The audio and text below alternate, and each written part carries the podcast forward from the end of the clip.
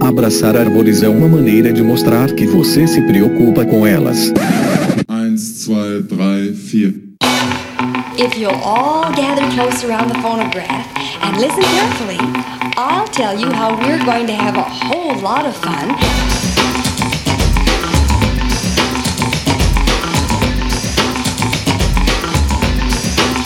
Howdy! Aqui é Fernando Lima e este é o Desabraçando Árvores, um bate-papo sem firula sobre ecologia e conservação, a vida, o universo e tudo mais. E eu estou aqui diretamente de Atibaia, São Paulo, e ao meu lado está ninguém mais, ninguém menos que a nossa maravilhosa doutora Miriam Perilli. Oi, pessoal, que bom estar aqui de novo, muito feliz. Sensacional! Depois de um longo tempo, né? Fazer uma referência aqui de velho e chato, nós estamos igual o feitiço de Áquila, né? Ha ha ha ha ha ha. Ai, ai, isso é de velho mesmo. Mas é um clássico. Vejam lá, ignorem a trilha sonora. Mas é que negócio, a gente, né, tem que ficar se revezando, mas estamos aqui juntos e isso é que importa, porque hoje, senhoras e senhores, é aniversário de três anos do Desabraçando Árvores. Três anos, Fê? Quem diria, hein? Você tinha uma expectativa que hoje já estaríamos com três anos? Eu não sei, eu não crio muita expectativa. Eu nunca parei pra pensar, tipo, ó, oh, o que faremos quando Aonde você vai estar daqui a três anos? Ah. ah, lembra do episódio com o Gustavo Fonseca? Não seja tão amarrado com seus planejamentos, mas Perfeito. chegamos aqui, senhoras e senhores, e estamos muito felizes e queria aqui agradecer a todos vocês, né, que ouvem esse podcast é, e que compartilham, que interagem com a gente, que mandam seus e-mails. E se não fosse vocês, realmente esse projeto não existiria. É, até o pessoal fica falando que legal vocês, né, produzirem esse conteúdo e tal, mas a gente não produz nada sem a ajuda de vocês, né? A gente faz episódio de leitura de e-mail quando as pessoas mandam e-mails. O que bicho é esse, né, Mi? Sim, exatamente. A gente recebe o e-mail de vocês identificando os bichos e, e receber esse retorno de vocês que estão gostando, sugerindo animais. É isso que faz a gente ter motivação também para continuar trazendo o conteúdo. Muito bom. E ontem nós fizemos, né? Vamos datar aqui o episódio. Já tá datado, né? Aniversário de três Sim. anos. Ontem nós fizemos uma transmissão que live já é cringe, né? Super. Galera fazendo live pra cinco pessoas. Ah, também a nossa também não foi lá grandes Sim, coisas, né? é, foi, foi, uma, foi uma transmissão ao vivo, para não falar então live, É. para as pessoas, assim, a maior parte das pessoas que estavam ali são as que são padrinhos e que estão acompanhando a gente sempre, então foi especial de qualquer forma. Sim, sim, padrinhos e madrinhas, né? Sim, padrinhos e madrinhas. Então, nós fizemos uma transmissão que está salva lá no YouTube, no nosso canal, contando bastidores, contando histórias que não aparecem aqui, né? Mostrando é, bastidores de vários episódios, né? Discussões internas, como que a coisa funciona no background. Então, quem tiver interesse aí em conhecer como que as ideias são construídas, né? Ou como que os episódios são construídos, dá uma sacada lá. Foi muito legal, assim, galera alucinada no chat, né? Muito legal. Sim, foi muito legal, foi muito gostoso. E muito bem, vamos lá então, porque hoje é episódio, né? É aniversário, mas Mas aqui. a gente não vai passar uns números, Fê? Bom, nós temos 134 arquivos online, Sim. juntando tudo. Que bicho é esse? Que bicho é esse, crianças? E episódios especiais, mais o Desabraçando Árvores, né? 134 arquivos que vocês podem ouvir, né? Se vocês ouvirem durante 24 horas por dia, levar uma semana para acabar de ouvir tudo. Literalmente, sim. Quantas horas de gravação você tem esse número?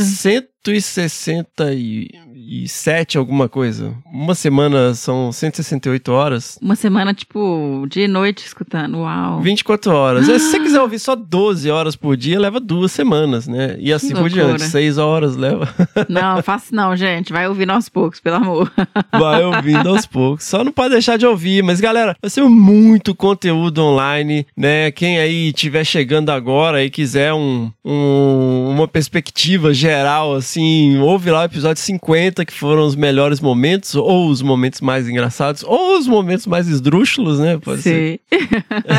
então, o Fernando já agradeceu aos nossos apoiadores, né, madrinhas e padrinhos, e eu queria agradecer também a todos os pesquisadores, cientistas, quem tá ali na linha de frente no campo, que aceitaram gravar conosco e trazer sua trajetória e falar sobre a espécie que estuda, porque também foram essas pessoas que encheram de conteúdo o Desabraçando Árvores. Então, pessoal, muitíssimo obrigada. Todo mundo mundo sempre muito solícito, disponível. A gente só tem a agradecer a esse grupo de participantes dos episódios, né? E generosos e generosas, né? Sim. Porque o pessoal realmente aqui compartilha questões até de vida pessoal, assim, de construção, né? Uhum. De perspectivas e, e- e até histórias de infância, né? Então, assim, é uma generosidade muito grande, né? De disponibilizar e de se doar tanto, assim, pro projeto. É muito legal ter essa troca, né? Exato. E sobre quem é o episódio hoje, Fê? Então, Miriam, é nosso grande amigo Erison Monteiro. Ai, adoro, que legal. Quem não, né? O Erison é brother. E o Erison, pra quem não conhece, galera, ele é biólogo pela Universidade Federal do Mato Grosso do Sul. Ele é mestre pelo programa de pós-graduação em Ecologia e Conservação na mesma universidade e ele tem doutorado em Ecologia e Biodiversidade pela Unesp de Rio Claro. E atualmente ele faz pós-doutorado no mesmo laboratório, na Unesp de Rio Claro. Ele tem experiência na área de ecologia, atuando principalmente em pesquisas com interações de vertebrados e plantas, ecologia trófica de aves e redes de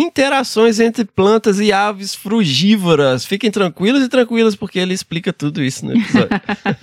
ele é membro do Laboratório de Ecologia de Aves e do Laboratório de Ecologia Espacial e Conservação, o LEEC. Né? Um grande abraço aí, professor Miltinho, Milton Ribeiro, é o nosso querido mentor, né, Mi? Sim, sempre. E ele tem também experiência como técnico de laboratório de biologia na UEMS e diversos trabalhos de campo e consultorias ambientais com registro e manuseio de aves e mamíferos de médio e grande porte. Trabalhou como técnico ambiental no Instituto Homem Pantaneiro, onde era responsável pela reserva particular do patrimônio natural Novos Dourados e da RPPN, né, também reserva particular do patrimônio natural, Acurizal Penha e Rumo Oeste na Serra do Amolar, no Pantanal Sul-Mato-Grossense. Só lugar feio, viu? Você suspeita, né? Sensacional, galera. Pô, o Erison é brother, cara muito do bem, sensacional, né? A gente meio que chegou junto lá em Rio Claro, assim, e, cara, o Erison é um cara super cult, na falta de uma descrição melhor, um cara reflexivo, sabe? As conversas com ele são sempre conversas super ricas, assim, a gente trocava muita ideia, né? De um cara, assim, que só soma, sabe? E, e ele é de uma paz, de uma calma, né? E, Ele é muito carinhoso, né? Ele é. É. ele é um cara muito interessante mesmo. Tô muito curiosa com esse episódio. É, eu acho que ele descarrega tudo no rugby, né? Porque ele é muito calmo. E, e é engraçado isso, porque gravando, gravando, né? Muitas entrevistas aqui no Desabraçando, às vezes você vê as pessoas têm muito trejeitos, né? Às vezes dá até aflição porque fica passando a mão, esbarra no microfone, faz barulho. Agitadas, né? Agitada, é. E o Harrison é aquela paz, assim, ele é super tranquilo, ele pensa e tal. E, assim, conversar com o Harrison é sempre maravilhoso e eu fico super feliz, né, de estar aqui trazendo esse episódio com ele. E o Harrison foi uma das primeiras pessoas que eu convidei para É participar verdade. do podcast, né? Na época ele tava fazendo muita coisa no doutorado e tal. Na época também eu era um maluco que andava com um gravador debaixo do braço, né? Sim, exatamente. E, e assim, tava todo mundo muito corrido mesmo. Doutorado, loucura, né? É brabo. É, e aí assim, eu acho que muita gente deve pensar, aí lá vem o Fernando com mais uma ideia, né? Mas assim, o, o Erison, quando a gente começou a pensar assim, eu pensei em vários nomes e tal, e pô, o Erison foi um dos primeiros nomes que passou pela cabeça. Falei, cara, o Erison é um cara muito massa pra gente ter no podcast, né? Mas infelizmente não rolou, mas estamos aqui, né? Quem sabe?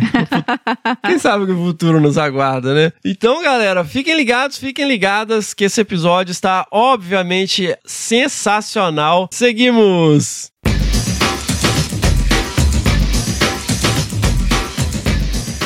Galera, lembrem lá das nossas redes sociais, o Desabraçando Árvores Podcast no Facebook, o arroba Desabrace no Twitter e no Instagram. E temos também lá o nosso canal no Telegram, onde postamos novidades. Sigam os nossos podcasts, o Desabraçando Árvores, o Que Bicho é Esse e o Que Bicho é Esse Crianças no Spotify, na Amazon, no Orelo e na Apple Podcast. Se inscrevam no Google Podcasts ou no Castbox e favoritem no Deezer para não perder nenhum episódio. Lá no Spotify, uma coisa que eu descobri recentemente é que tem um sininho. Você aperta lá também. Além de apertar para seguir, clique lá no sininho para vocês ficarem sempre ligados e ligadas quando sai episódio novo. Embora todo mundo sabe que é todo domingo, né? Sim, mas é bom ter um lembretinho ali, vai. É bom, né? Vamos lá. Moçada, nós mencionamos Ampassan aqui no início, mas este projeto ele só é possível graças a um grupo muito maravilhoso e especial de pessoas que apoiam financeiramente este podcast ele realmente deixaria de existir se a gente não tivesse esse apoio de padrinhos e madrinhas na nossa campanha lá no apoia.se barra desabrace. A partir do episódio 20 do Desabraçando, a gente começou a terceirizar a edição de áudio, porque realmente não tinha condição de eu continuar. Além de outras despesas é, pequenas, mas significativas no orçamento de qualquer pessoa, é, mensais, que precisam ser pagas, né? Os boletos. Sim, eles chegam.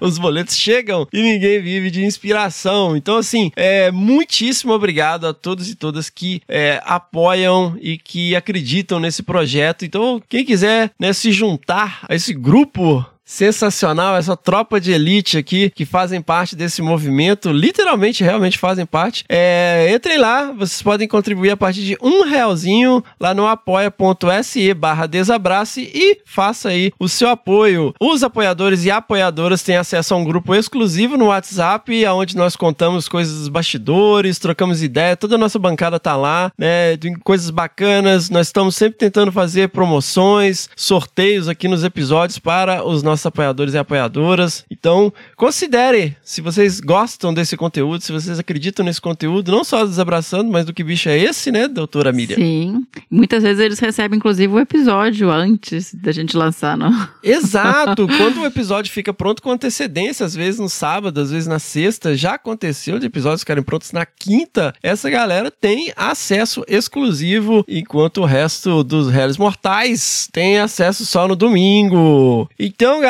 considerem apoiar uma boa causa, se vocês acreditam. Moçada, nós temos que agradecer a nossa querida amiga Caroline Gomes, do arroba Bicho Preguiça Responde, né, Miriam? Sempre, sempre. Caroline é maravilhosa e tá sempre nos apoiando, ajudando a montar as artes, ajudando a ter ideia. Carol é presença fundamental no Desabraçando. Isso aí. Então, galera, ó, muitíssimo obrigado, Carol. E sigam lá o arroba Bicho Preguiça Responde, projetinho aí de divulgação científica da Carol e de amigos e amigas dela lá da região de Niterói, no Rio de Janeiro. E acho que agora que a gente agradeceu também a Carol, que é parte do grupo, a gente podia agradecer também aos nossos queridos participantes na bancada do Desabraçando Árvores, o professor Fabiano Melo, querido Bião, que sempre nos apoiou desde o início, né, Fê? Desde quando você começou a ideia inicial aí do projeto, foi o do Fê, tá, gente? Fê que correu atrás, que pensou tudo, que comprou equipamento, estudou, estudou edição de áudio. Ele realmente foi a pessoa que trouxe o Desabraçando Árvores pra vida, assim, foi responsabilidade inteirinha do Fê. E na época ele procurou quem? Bião, que deu muito apoio, né, meu amor? Uhum. E depois nosso queridíssimo amigo Rogério Cunha de Paula e doutor Rogério, o Roger também abraçou a ideia e acompanhou e segue com a gente sempre, gravando episódio, dando sugestão, uma presença muito importante no Desabraçando Árvores. Mais recentemente, a doutora Fernanda Abra, a doutora Laís Parolin também entraram aí pro grupo, né? Então, assim, só tenho a agradecer essas pessoas que estão sempre nos apoiando e fazendo acontecer também o Desabraçando Árvores. É, nós temos um conselho aí no background, né? O Bião, né, foi a primeira pessoa que eu liguei. Tanto que hoje é aniversário, né? De três anos do episódio dele, do lançamento do primeiro episódio. O primeiro episódio foi o lançamento com ele. Rogério, irmãozão do coração. né, meu? O Bião é padrinho, o Rogério é irmão.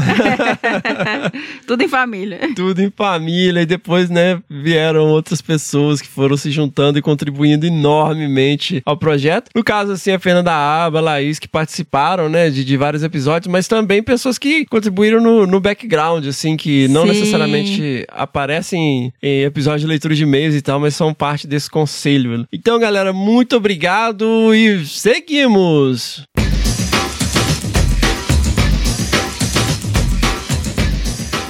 Galera, antes de fechar essa abertura comemorativa, eu acho que a gente comemorou tanto ontem que a gente já tá né, meio. Ressaqueado. ou, ou vejam lá o vídeo, né? Vamos lá, não deixem de enviar suas pedradas no nosso e-mail, que é o primeira pedra arroba desabrace.com.br, repetindo primeira pedra arroba desabrace.com.br. Temos todos esses links e informações no post do episódio. Então mandem também os seus perrengues de campo, que o episódio 75 45 será o quinto episódio de Perrengues de Campo. Lembrando sempre, galera, né, quando mandam seus e-mails, as palavras de Jesus em João capítulo 8, versículo 7. Se algum de vocês estiver sem pecado, seja o primeiro a tirar uma pedra. Moçada, antes de chegar agora nesse papo absolutamente sensacional com o Erison, o Erison enviou aqui, galera, um link para uma pesquisa sobre diversidade na ornitologia brasileira. É um formulário, né, que é uma iniciativa de pesquisadores de diferentes instituições brasileiras com a intenção de acessar a diversidade de raça, gênero, orientação sexual e socioeconômica da ornitologia brasileira, ou seja, da galera que estuda aves e que demonstre como as minorias estão distribuídas em áreas da ciência como a ornitologia. As perguntas são individuais e anônimas, mas você pode deixar o seu e-mail caso queira receber o estudo depois de elaborado. Qualquer dúvida ou sugestão, escreva para o Erison o e-mail e o formulário é, é, estão todos aqui na descrição do episódio, link no post. Vamos lá então, doutora Miriam. Bora! Seguimos!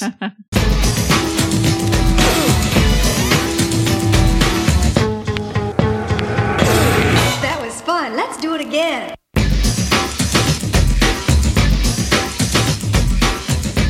E aí, meu amigo, seja muito bem-vindo ao Desabraçando Árvores, três anos depois. Três anos depois.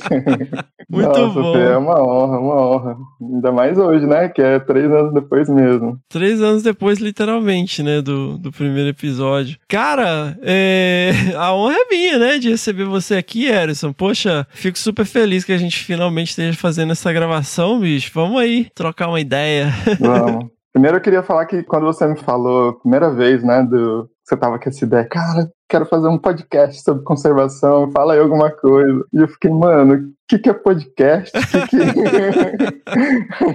aí você me falou, eu fiquei, caramba, o que, que eu vou falar pro Fê? E aí fiquei pensando, pensando, falei, ah, vou enrolar ele, mano, não tem nenhuma, não consigo nada de. Eu fiquei, nossa, aquela, aquela época foi engraçado. Primeiro que eu não tinha ideia de como funcionava. Eu tinha ouvido pouco podcast na minha vida, assim. Acho que para mim foi uma coisa boa também que depois do desabraço eu comecei a curtir mais podcasts e aí eu comecei a ouvir vários. Mas naquela época eu não tinha noção nenhuma e aí também muito menos do que falar sobre conservação, sobre, sobre nada, não tinha ideia. Ah, Naquela época eu tava um maluco com um gravador debaixo do braço, né? Você tem um minuto para ouvir a palavra do desabraço? Você tem um minuto pra ouvir uma ideia maluca que eu tô aqui? Mas é a vida que segue. Mas foi legal, né, cara, que teve esse. Desenrolou e, e virou um movimento bacana, assim. Nossa, é bonito de ver. Sinto o maior orgulho de ser seu amigo, de ter, mesmo de longe, acompanhado. Muito legal. Cara, é, você tava falando, você nasceu em Rondônia, né? Sim, nasci em Rondônia. Que é, é, um- é uma. Meus pais é uma historinha muito, muito legal, assim. Que eles conheceram em Presidente Prudente, a professora Lúcia e o seu Antônio. E aí eles foram.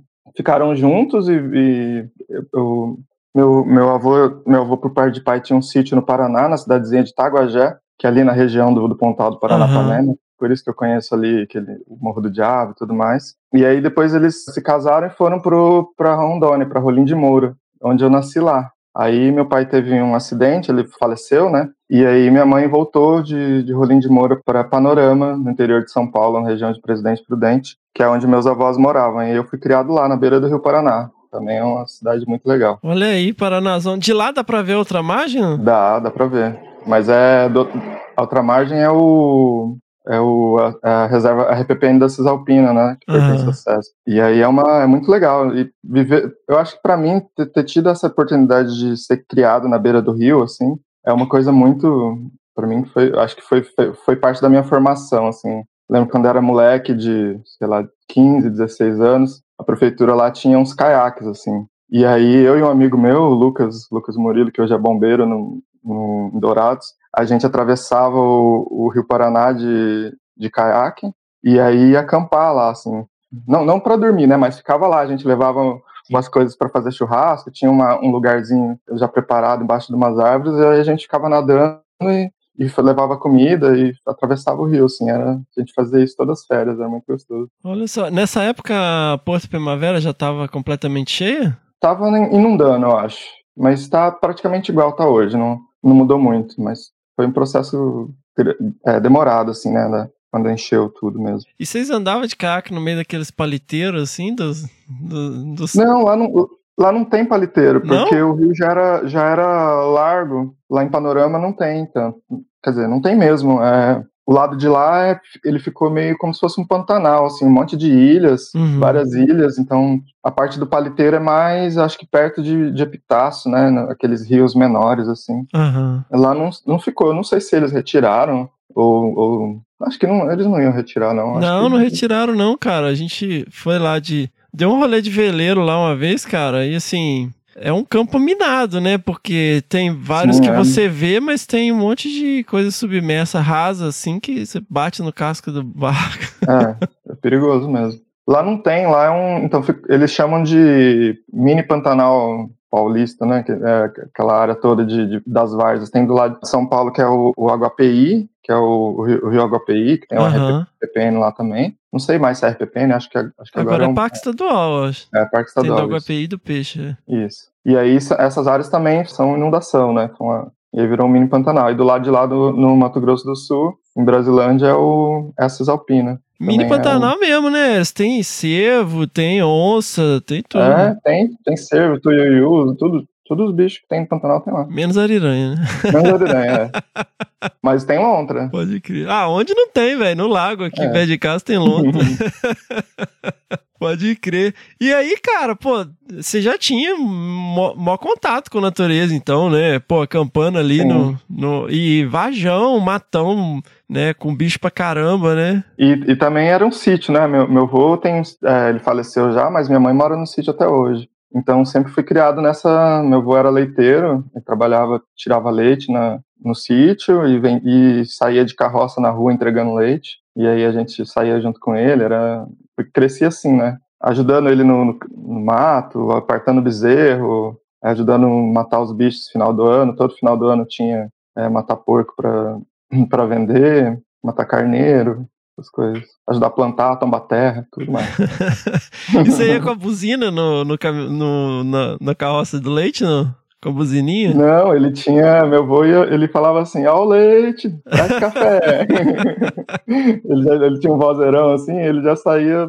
As pessoas que compravam leite dele já, já sabiam, assim, era muito engraçado. Ele falava, ele tinha um jeito certinho de falar: ó, o leite, traz café. Cada casa ele tomava um golinho de café. Olha aí, sensacional. Pô, cara, e, e, então a sua, sua infância foi sensacional, né? Porque isso aí é, pô, contato com o mundo de verdade, né, cara? É, não, isso eu, eu tive esse privilégio, assim, de ter sido criado numa cidade pequena, tipo, não tinha muitas condições, assim, minha mãe foi, ela era professora do estado, agora ela tá aposentada, professora de matemática, das melhores, assim, muito, muito boa professora. E é isso, assim, só não tive um pai, né, porque meu pai faleceu muito cedo, mas meu avô também cuidou muito de mim, minha avó e minha mãe, que foi mãe, pai tudo mais que você pode imaginar. Seu avô caçava, cara? Não, cara, ele nunca, nunca teve. Meu avô não, ele não gostava nem de caçar nem de pescar. Uhum. Era, era, engraçado, assim, porque lá na região, na época, todo mundo fazia. Mas eu tinha uns tios, até, até engraçado, no. Essa, onde é a RPPN Cisalpina hoje, da, eles antigamente era uma fazenda, era a fazenda Cisalpina. Uhum. E aí meu tio, tinha dois tios que, que eram caseiros lá dessa fazenda. E aí a gente ia para lá, quando era minha infância toda, quando passar as férias, assim, final do ano, a gente ia para lá. E aí meu tio caçava, esse meu tio caçava, caçava jacaré, capivara, porco, os bichos que normal, normalmente caçam. Aí eu lembro muito, assim, da minha infância. Eu tinha muita vontade, mas ele não, nunca me levou, não. Pescar também não? Pescar não. Pescar eu pesquei com a minha avó. Minha avó, por parte de pai, ela lá em Itaguajé, ela também que foi uma das grandes responsáveis assim por alimentar o meu contato com a natureza através da pesca, assim, ela gostava demais. Quando meu pai morreu, ela ela começou, ela pescou muito mais assim, porque ela falava que quando ela pescava, ela lembrava dele. Olha só. E aí eu fui alimentando essa esse costume junto com ela, assim. Ela foi me ensinando a pescar, tudo. Mas era lá eram córregozinhos, né? Lá, lá tem o rio maior Lá é o Paranapanema, uhum. que é do, tem uma, uma, usina hidrelétrica lá também, Sul, e, algum, e tem o Pirapó também, mas são rios menores, assim, em comparação com, com o Paranazão, né? Mas era, e era peixe pequeno, a gente pegava lambari, cará, mandi, peixinho, era só pra fritar, no, Pode pescar crer. com molinete primeira vez, já depois de grande. É, naquela época não vendia em qualquer lugar, né? É. Cara, e aí você vai fazer graduação Mas isso era uma coisa, assim, incentivada? Uma coisa que você teve que lutar, na falta de uma palavra melhor? Né? Cara, sim, mas eu, eu, eu me considero muito privilegiado por ter tido uma mãe que era educadora. E aí, tipo assim, para mim sempre foi natural essa ideia de fazer uma faculdade, porque ela incentivou, assim, ela é uma das poucas que, uma das primeiras que teve graduação na minha família, e aí ela é professora, e aí uma coisa que ela sempre falava, assim, falava, olha, a gente que é pobre, que é preto, tem que trabalhar duas vezes, tem que estudar duas vezes, fazer tudo duas vezes. Então, se você quer ser alguém na vida, tem que estudar. É o único a única forma da gente sair de onde a gente está para atingir um lugar melhor é através do estudo. Então, ela me incentivou muito. E eu, desde criança, eu era muito curioso, assim, eu sempre, desde, tipo, eu acho que com uns, uns 9, 10 anos de idade, eu já falava que eu queria ser cientista. Eu tinha, é bom. sério, cara, eu falava. Só que eu queria ser cientista astrônomo, eu queria ser astrônomo, né? Mas aí, por minha mãe ser professora, eu tinha acesso à biblioteca da escola dela. E às vezes ela ia dar aula, não tinha com quem me deixar, eu ficava na biblioteca. Aí eu ficava lendo e eu gostava muito daqueles. Tinha uns livros de experiências, assim, que faziam experiência com água. Então, tipo, eu pegava aqueles livros e aí eu ficava lendo, lendo, lendo. Aí chegava em casa, eu ia montar os experimentos. E aí, tipo, eu não lembrava, só que eu não podia pegar os livros para casa porque eu não estudava. Era, era uma escola de era de quinta a oitava série, e eu ainda estava no, acho que na terceira ou quarta, e eu não podia pegar os livros, aí eu, aí eu pedi, ah, mãe, leva esse daqui, a minha mãe pegava escondida na escola, eu, e aí a gente levava, e aí eu conseguia pegar e fazer os experimentos em casa. E aí eu sempre falava, ah, eu quero ser, eu quero ser inventor, quero ser cientista.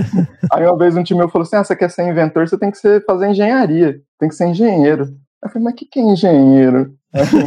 aí eu fui atrás de saber, não gostei não.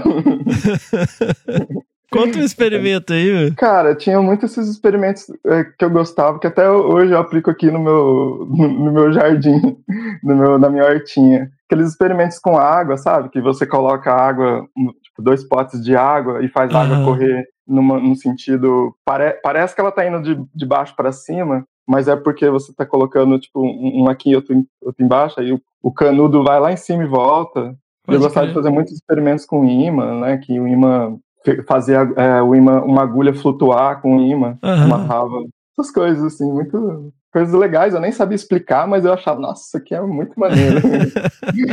que eu fui aprender muito depois, estudando química e física no, colegial, mas na época eu nem entendi o que estava acontecendo, mas eu achava legal demais. Cara, isso é muito legal, bicho. Eu fazia minhas próprias feiras de ciências, assim, né? Tipo, montava os experimentos e depois chamava meus amigos para ver, ó, oh, isso aqui. Você fazia vulcão de carbureto também, né? É. é, esse ainda não, porque não tinha, não, não conseguia. Fazia tudo com, com materiais, assim, mais de casa, né? Canudo e água, por exemplo. Canudo, as panelas da minha mãe e água.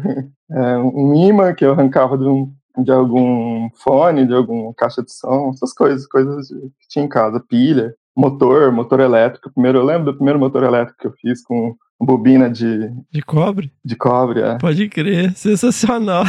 É, muito legal. muito bom, cara, ter, ter espaço pra imaginação, né, cara, na é. infância. Putz. E, e, cara, você Igual você falou aí, né? Quem é pobre, preto, tem que fazer tudo dobrado, velho. E você teve que estudar pra caramba, né, meu? É, a gente estuda o normal, né, Fê? A gente nessa. Normal não, mas nessa vida que a gente tá de pesquisador, é, o estudo é uma, uma coisa constante. E acabou na minha vida sendo. virando constante, assim. A gente aprende com a dificuldade e. Mas eu acho que é uma coisa. Hoje eu estudo de uma maneira normal, embora a gente sabe os perrengues que, que, a, que a carreira de cientista está uhum. passando e a gente tenta correr atrás, mas é. Mas eu digo assim, no para fazer um vestibular, sabe? Ah, é, sim. Mas assim, eu, eu também tive o privilégio de estudar em, em, colégio particular. Minha mãe pagou, que também foi é, graças a ela. Por isso que eu falo assim, uma, uma boa parte do meu. Bom, foi ela, mano. Foi ela, ela que correu atrás, entendeu? Porque, porque um professor, ela, ela só ela me, me sustentava. Eu não tinha pai. Então, um salário de professor, que eu não faço ideia de quanto era na, naquela época, em 2000, em 2000, nos anos 2000, 2000 e pouquinho, e ela pagava uma escola particular para mim, que era, que era muito caro. Então, era uma, uhum. era uma boa parcela do salário dela. E aí não tinha escola particular na minha, na minha cidade, eu tinha que ir para a cidade vizinha, que era Dracena. Então eu pegava o ônibus sempre mais cedo, né? Saía cinco e pouco, seis horas da manhã para pegar o, pegar o ônibus para ir para outra cidade e aí, e logo eu lembro que quando eu comecei nesse colégio particular, eu tomei uma surra, mano, porque eu era cheguei lá só para me ferrar mesmo, porque era, era muita, muito mais matéria, né? O colégio Uhum. particular tacava matéria na galera e a gente, eu não estava acostumado com aquela pressão toda. Mas eu queria muito fazer vestibular e eu, meu sonho era fazer astronomia, até pensei e fui atrás de fazer astronomia lá no, na FRJ no Rio de Janeiro. Mas aí no final eu comecei a me encantar pela biologia, no final do terceiro colegial. E aí eu falei, não, vai ser biologia mesmo. Isso explica muito das nossas discussões sobre o espaço, né? sim, explica sim. Ah, eu, sempre, eu continuo apaixonado pela astronomia, assim, vejo, gosto muito de estudar, de ver, de ler, algum, ler alguns livros de astronomia, mas eu não consigo me dedicar, eu queria um pouco ler artigos, assim, né, mas é muito mais complicado, não, não dou conta, consigo ler só as coisas, as coisas mais é, populares, né? De onde vem isso, Erison? Que eu consigo rastrear o meu interesse à passagem do cometa Halley, em 1986. Assim, eu não... Da astronomia, cara, eu nunca, nunca pensei, nunca, nunca consegui rastrear, não. Não sei mesmo. Pode crer, interesse nato, né? É, coisas, é. Curiosidade mesmo. Curiosidade eu sempre fui muito, assim, eu sempre quis saber de tudo como as coisas funcionavam. Eu era um desmontador de, de brinquedos desde criança. Desmontava, sempre minha mãe sempre falava quando eu começava a desmontar alguma coisa que ia sobrar parafuso quando eu montasse de volta. Assim, sempre sobra, sempre, né? É, sempre sobra. Mas é essa curiosidade assim de ter, ter o privilégio também de brincar com com brinquedos de quando eu era criança sempre chorava para ter um Lego sempre era meu presente. E Lego sempre foi um brinquedo muito caro, né? Minha mãe comprava uhum. aqueles Lego falsificados que tinham uns, uns, segunda linha, assim. E aí era aquilo, eu montava de tudo e eu acho que isso atiçou muito a criatividade, né? Que eu acho que, eu, eu acho que isso é uma das principais coisas, né, na nossa carreira de cientista. Ser criativo é, é essencial, assim. E curioso, né? E curioso, né? Interrogação na cabeça. É, o tempo todo. E você fez vestibular para todo lado? Tudo biologia? Fiz, cara. Fiz biologia é, lá em Três Lagoas, onde eu passei. Eu, eu fiz a graduação lá na Federal do Mato Grosso do Sul. Mas eu fiz também em Maringá duas vezes, na UEM. Na UEM. Ah, fiz a UniOeste também, eu, gost... eu que tinha vontade de Paraná. Fiz na UniOeste em, em Cascavel e lá eu passei. Só que eu passei como foi segunda, terceira chamada. Uhum. E aí eu já tinha sido, já tinha entrado no, em, em Três Lagoas, já tava com casa arrumada lá, tudo. Aí eu falei, ah, vou ficar por aqui mesmo. Aí fiquei. E é relativamente perto, né? Praticamente a mesma região, assim, né? Tudo plano, quente pra caramba. É, quente pra caramba. Mas no final foi bom, gostei bastante de. A, a universidade lá me deu um, uma visão boa, assim, são, foram bons professores. É, foi difícil, mas, matérias muito bem difíceis algumas, mas foram, foi boa, foi uma experiência boa. E muitas amizades boas também, né? O que, que você fez na graduação? Você fez estágio? Fez iniciação científica? Lá não tinha muita iniciação científica, era, era muito difícil, não, não, lembro direito na época se, se era da universidade mesmo que não tinha. Mas eu fiz estágio logo, logo que eu entrei no primeiro ano, eu, comecei, eu entrei no fiz dois estágios, né, no GEV da Verde, que é o Grupo de Educação Ambiental, que é um grupo que existe até hoje lá, que a gente foi criado pelo o Kleber Santos, e meu, meu grande amigo, a gente, esses dias eu participei com ele no, numa live, e, e, existe até hoje, depois eu participei, eu entrei no laboratório de citogenética vegetal, com a professora Maria Angélica. E aí esse laboratório foi a minha primeira experiência, assim, de vida em laboratório, também me ajudou muito. E eram umas coisas que a gente fazia, cara, que era contar cromossoma de planta do cerrado. Como é que você fazia isso, cara? Cara, a gente pegava sementes, na época a CESP tinha um banco de sementes lá, e a gente pegava sementes, colocava para germinar no laboratório, tinha uma estufa, né, de germinação, e aí a gente tirava a raiz primária das sementes, e aí fazia um tratamento lá, tem um, como que é o nome? Hidroxquinoleína, eu acho, se eu não me engano, e uma outra Bom, fazia um tratamento que fazia, porque no, a, a, ponta do, da raiz tem muita replicação, né, de replicação celular, que é, o, é a gema, primeira gema dela, tecido meristemático. E daí esse tecido, ele, é, a gente fazia um tratamento para que as células que estão em, em, replicação, elas parassem na, na metáfase, que é a fase que você consegue visualizar melhor. Então fazia isso, as células param na metáfase. Depois que elas param na metáfase, aí tinham várias técnicas diferentes de coloração dos, dos cromossomos. Que aí tinha, um, tinha um, uma que ele ia ficar roxo, outro que ia ficar preto, outro para evidenciar alguma parte específica do DNA, né, partes é,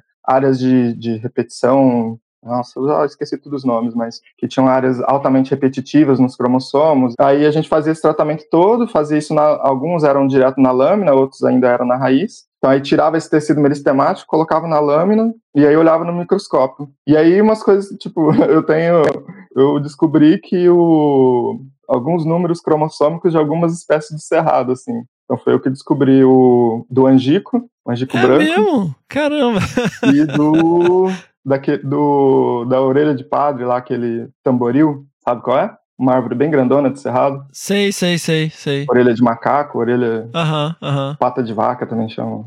E aí, só que agora eu não, eu não lembro, não lembro quantos cromossomos cada um tem. Mas, mas foi eu que descobri, tá lá. Ah, você não descobriu, né? Você descreveu que eles já estavam lá. É, né? sim, sim, sim, eu descobri, descrevi. É, Mas verdade. que legal, cara. Isso foi seu TCC? Isso foi, foi meu TCC, mas aí assim, desde o primeiro ano eu trabalhei nesse laboratório, né? E Uhum. aí no meio do, no final do terceiro ano de, de graduação, falei, cara, eu quero experimentar umas coisas novas aí, quero Ah, ir pro campo, conhecer o mato, não sei o quê. Aí eu fui falar com o Ragusa, José Ragusa Neto, é o professor de lá também que trabalha com ecologia, trabalha com, com aves, interações e tudo mais. Aí eu fui falar com ele, ele falou, ah, tem uma ideia aqui de um trabalho que é para a gente ver o, o, como os psitacídeos impactam a reprodução de duas espécies de cerrado no fragmento florestal. Faz, vai lá, faz aí, ele explicava como é que era, mandou eu ir, e aí eu fui fazendo. E aí no, eu comecei no quarto ano de, de graduação, aí ele falou assim, ah, tá, tá dando um resultado legal, isso daí dá- tá, tá da hora. E aí esse cara, ele orientava no, no programa de pós-graduação lá do FMS em Campo Grande, de Uhum. ecologia. E aí eu falei, ah, rola fazer um mestrado com isso daí? Aí ele falou, rola. Aí eu falei, ah, então beleza, vou fazer um mestrado com isso. aí eu peguei os dados que eu tinha do, da citogenética e usei para o meu TCC, para minha monografia do- da graduação. E aí eu fui para o mestrado já com os dados coletados, que eu tinha coletados no quarto ano. Eu Mas, mas no o que que era? era isso, é, era um fragmento, um fragmento de florestal de cerrado lá na, na região de Três Lagoas. E aí a gente, eu ia e, e nesse fragmento tinha tinha essas espécies, duas espécies de plantas, que é de árvores que elas são muito elas é, são muito dispersas assim, elas ocorrem muito, tem uma reprodução muito forte. E aí eu, eu ia olhar o, o impacto da predação de sementes, porque os, os psitacídeos, araras e papagaios e tudo mais, eles predam as sementes dessa planta, só que eles predam ainda verde, quando a planta tá com, ela é um, é um fruto seco, e é um fruto seco cheio de, de tanino, cheio de defensivos, assim, e aí depois que ela, ela vai retirando seus taninos e vai, vai ficando seca e dura. Então tem um espaço de tempo que, que os psitacídeos manjam muito, que ele fala, ó, aqui eu, eu tenho tanino que eu aguento comer, que o fígado deles consegue lidar, e não tá duro demais para eu não conseguir abrir. Daí eles, eles faziam isso. Então era coisa de tipo 98% da, da, dos frutos das plantas eles comeram. assim. Caramba, 98? É, cara, era demais. Assim,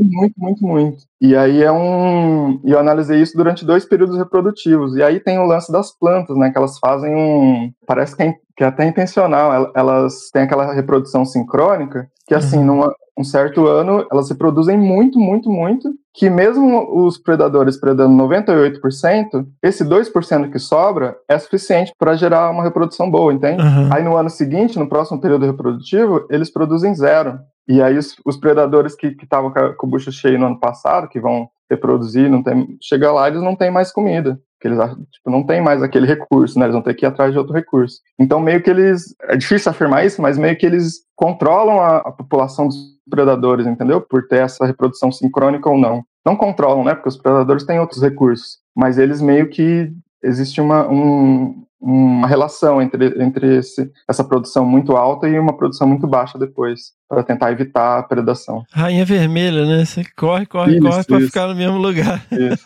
rainha vermelha. Aí você já emendou direto, então, no mestrado? É, na verdade não, eu fiquei um ano, Um ano? É, eu, fiquei, eu não consegui passar de primeiro no mestrado, eu tinha muita dificuldade com, com a língua inglesa, e aí eu reprovei no, na prova de proficiência. E lá era assim, reprovando a proficiência, você nem faz a outra. Aí eu fiquei um ano, e aí foi até bom, assim, que esse, nesse segundo, eu fiquei, eu terminei gra- a graduação nos quatro anos, e aí no o quinto ano eu fiquei lá no... Aí nessa época conheci também o professor Sérgio Poço, que trabalhava lá, e aí ele ia para Cisalpina, que era, era a RPPN lá, que ele fazia os campos dos alunos dele, que era a Fernanda e o, e o Zé Morante Filho. E aí eu ia para lá e aí, nessa época eu comecei a participar do laboratório deles, eles trabalhavam com ecologia de aves. E aí nessa época eu li um, um manual do, do Mauro Galetti do, e do Marco Piso, como avaliar a dieta de psitacídeos. E eu falei, cara, eu vou fazer isso daí lá na Cisalpina. Aí eu fui, e aí chega lá, eu ficava, eu, eu ia junto com eles para o campo, ajudava eles um pouco, mas depois ia para o mato, e aí tinha uns. Ai, como era o nome da planta? Ah, é um, um, uma palmeira lá, esqueci, esqueci o nome, que tem muito em, em banhado. E essa palmeira, e aí eu ficava elas estavam com frutos e eu ficava olhando quem eram os, os bichos que apareciam para comer os frutos dela e quantidade e fazer aquele registrozinho assim, primeiro trabalho de, de, observação mesmo, de interações. E aí isso foi um trabalhinho que eu fiz da minha cabeça mesmo, acho que foi o primeiro que, que veio assim.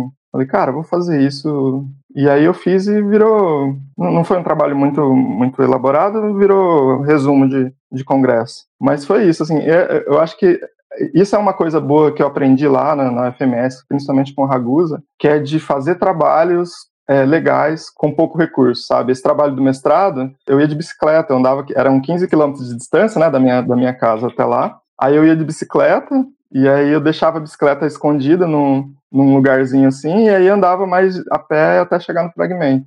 E aí eu ia lá e ficava o dia inteiro contando, contando frutos predados nas plantas. Tinha as plantas marcadas, né? Eram 200 plantas. E aí eu ficava contando os frutos e, eu, e também observando os, os, bichos que apareciam. E aí era Nossa, isso, assim, a, né? De fazer coisa com pouco recurso, fazer um, algo legal. Pode crer. Você tinha bolsa, cara? Não, nunca tive bolsa na é graduação. É só, é. Lá, cara, eu, eu acho que é coisa de. Quando a gente sai daqui, daqui do, do de São Paulo, não sei como tá agora, né? Mas na época a gente nem sabia o que era IC, nem sabia o que era iniciação científica, assim, as, as bolsas. Nem quando alguém falou, nossa, tô ganhando uma bolsa, eu falei, sério, como? Como que você fez isso? Vem de onde essa bolsa, né? Uhum. Pô, já tô estudando de graça, ainda vou ganhar uma bolsa. E olha que era bolsa de 400 reais, né? 400 e pouco. Pode Mas aí também, esse um ano que eu fiquei depois da graduação, eu fui dar aula, né? Uhum. Eu tinha uma namorada lá em Três Lagoas, e aí o pai dela era professor. Aí ele dava aula numa escola rural e aí tinha uma professora de licença lá, ele falou, ah, você não quer dar aula aqui? Aí eu fui, aí pegava e dava aula na escola rural, era, era poucas vezes por semana, era pouco dinheiro, mas também dinheiro que dava para viver, minha mãe sempre me ajudou. E aí eu dava essas aulas e conseguia, conseguia ir para campo, conseguia fazer, estudar para o mestrado. Uhum. Aí, aí, foi legal também que eu fiz, eu já tinha os dados coletados, então, no mestrado, eu só fiquei sendo ajudante de campo dos meus amigos. Aí foi a primeira vez que fui para Pantanal, né?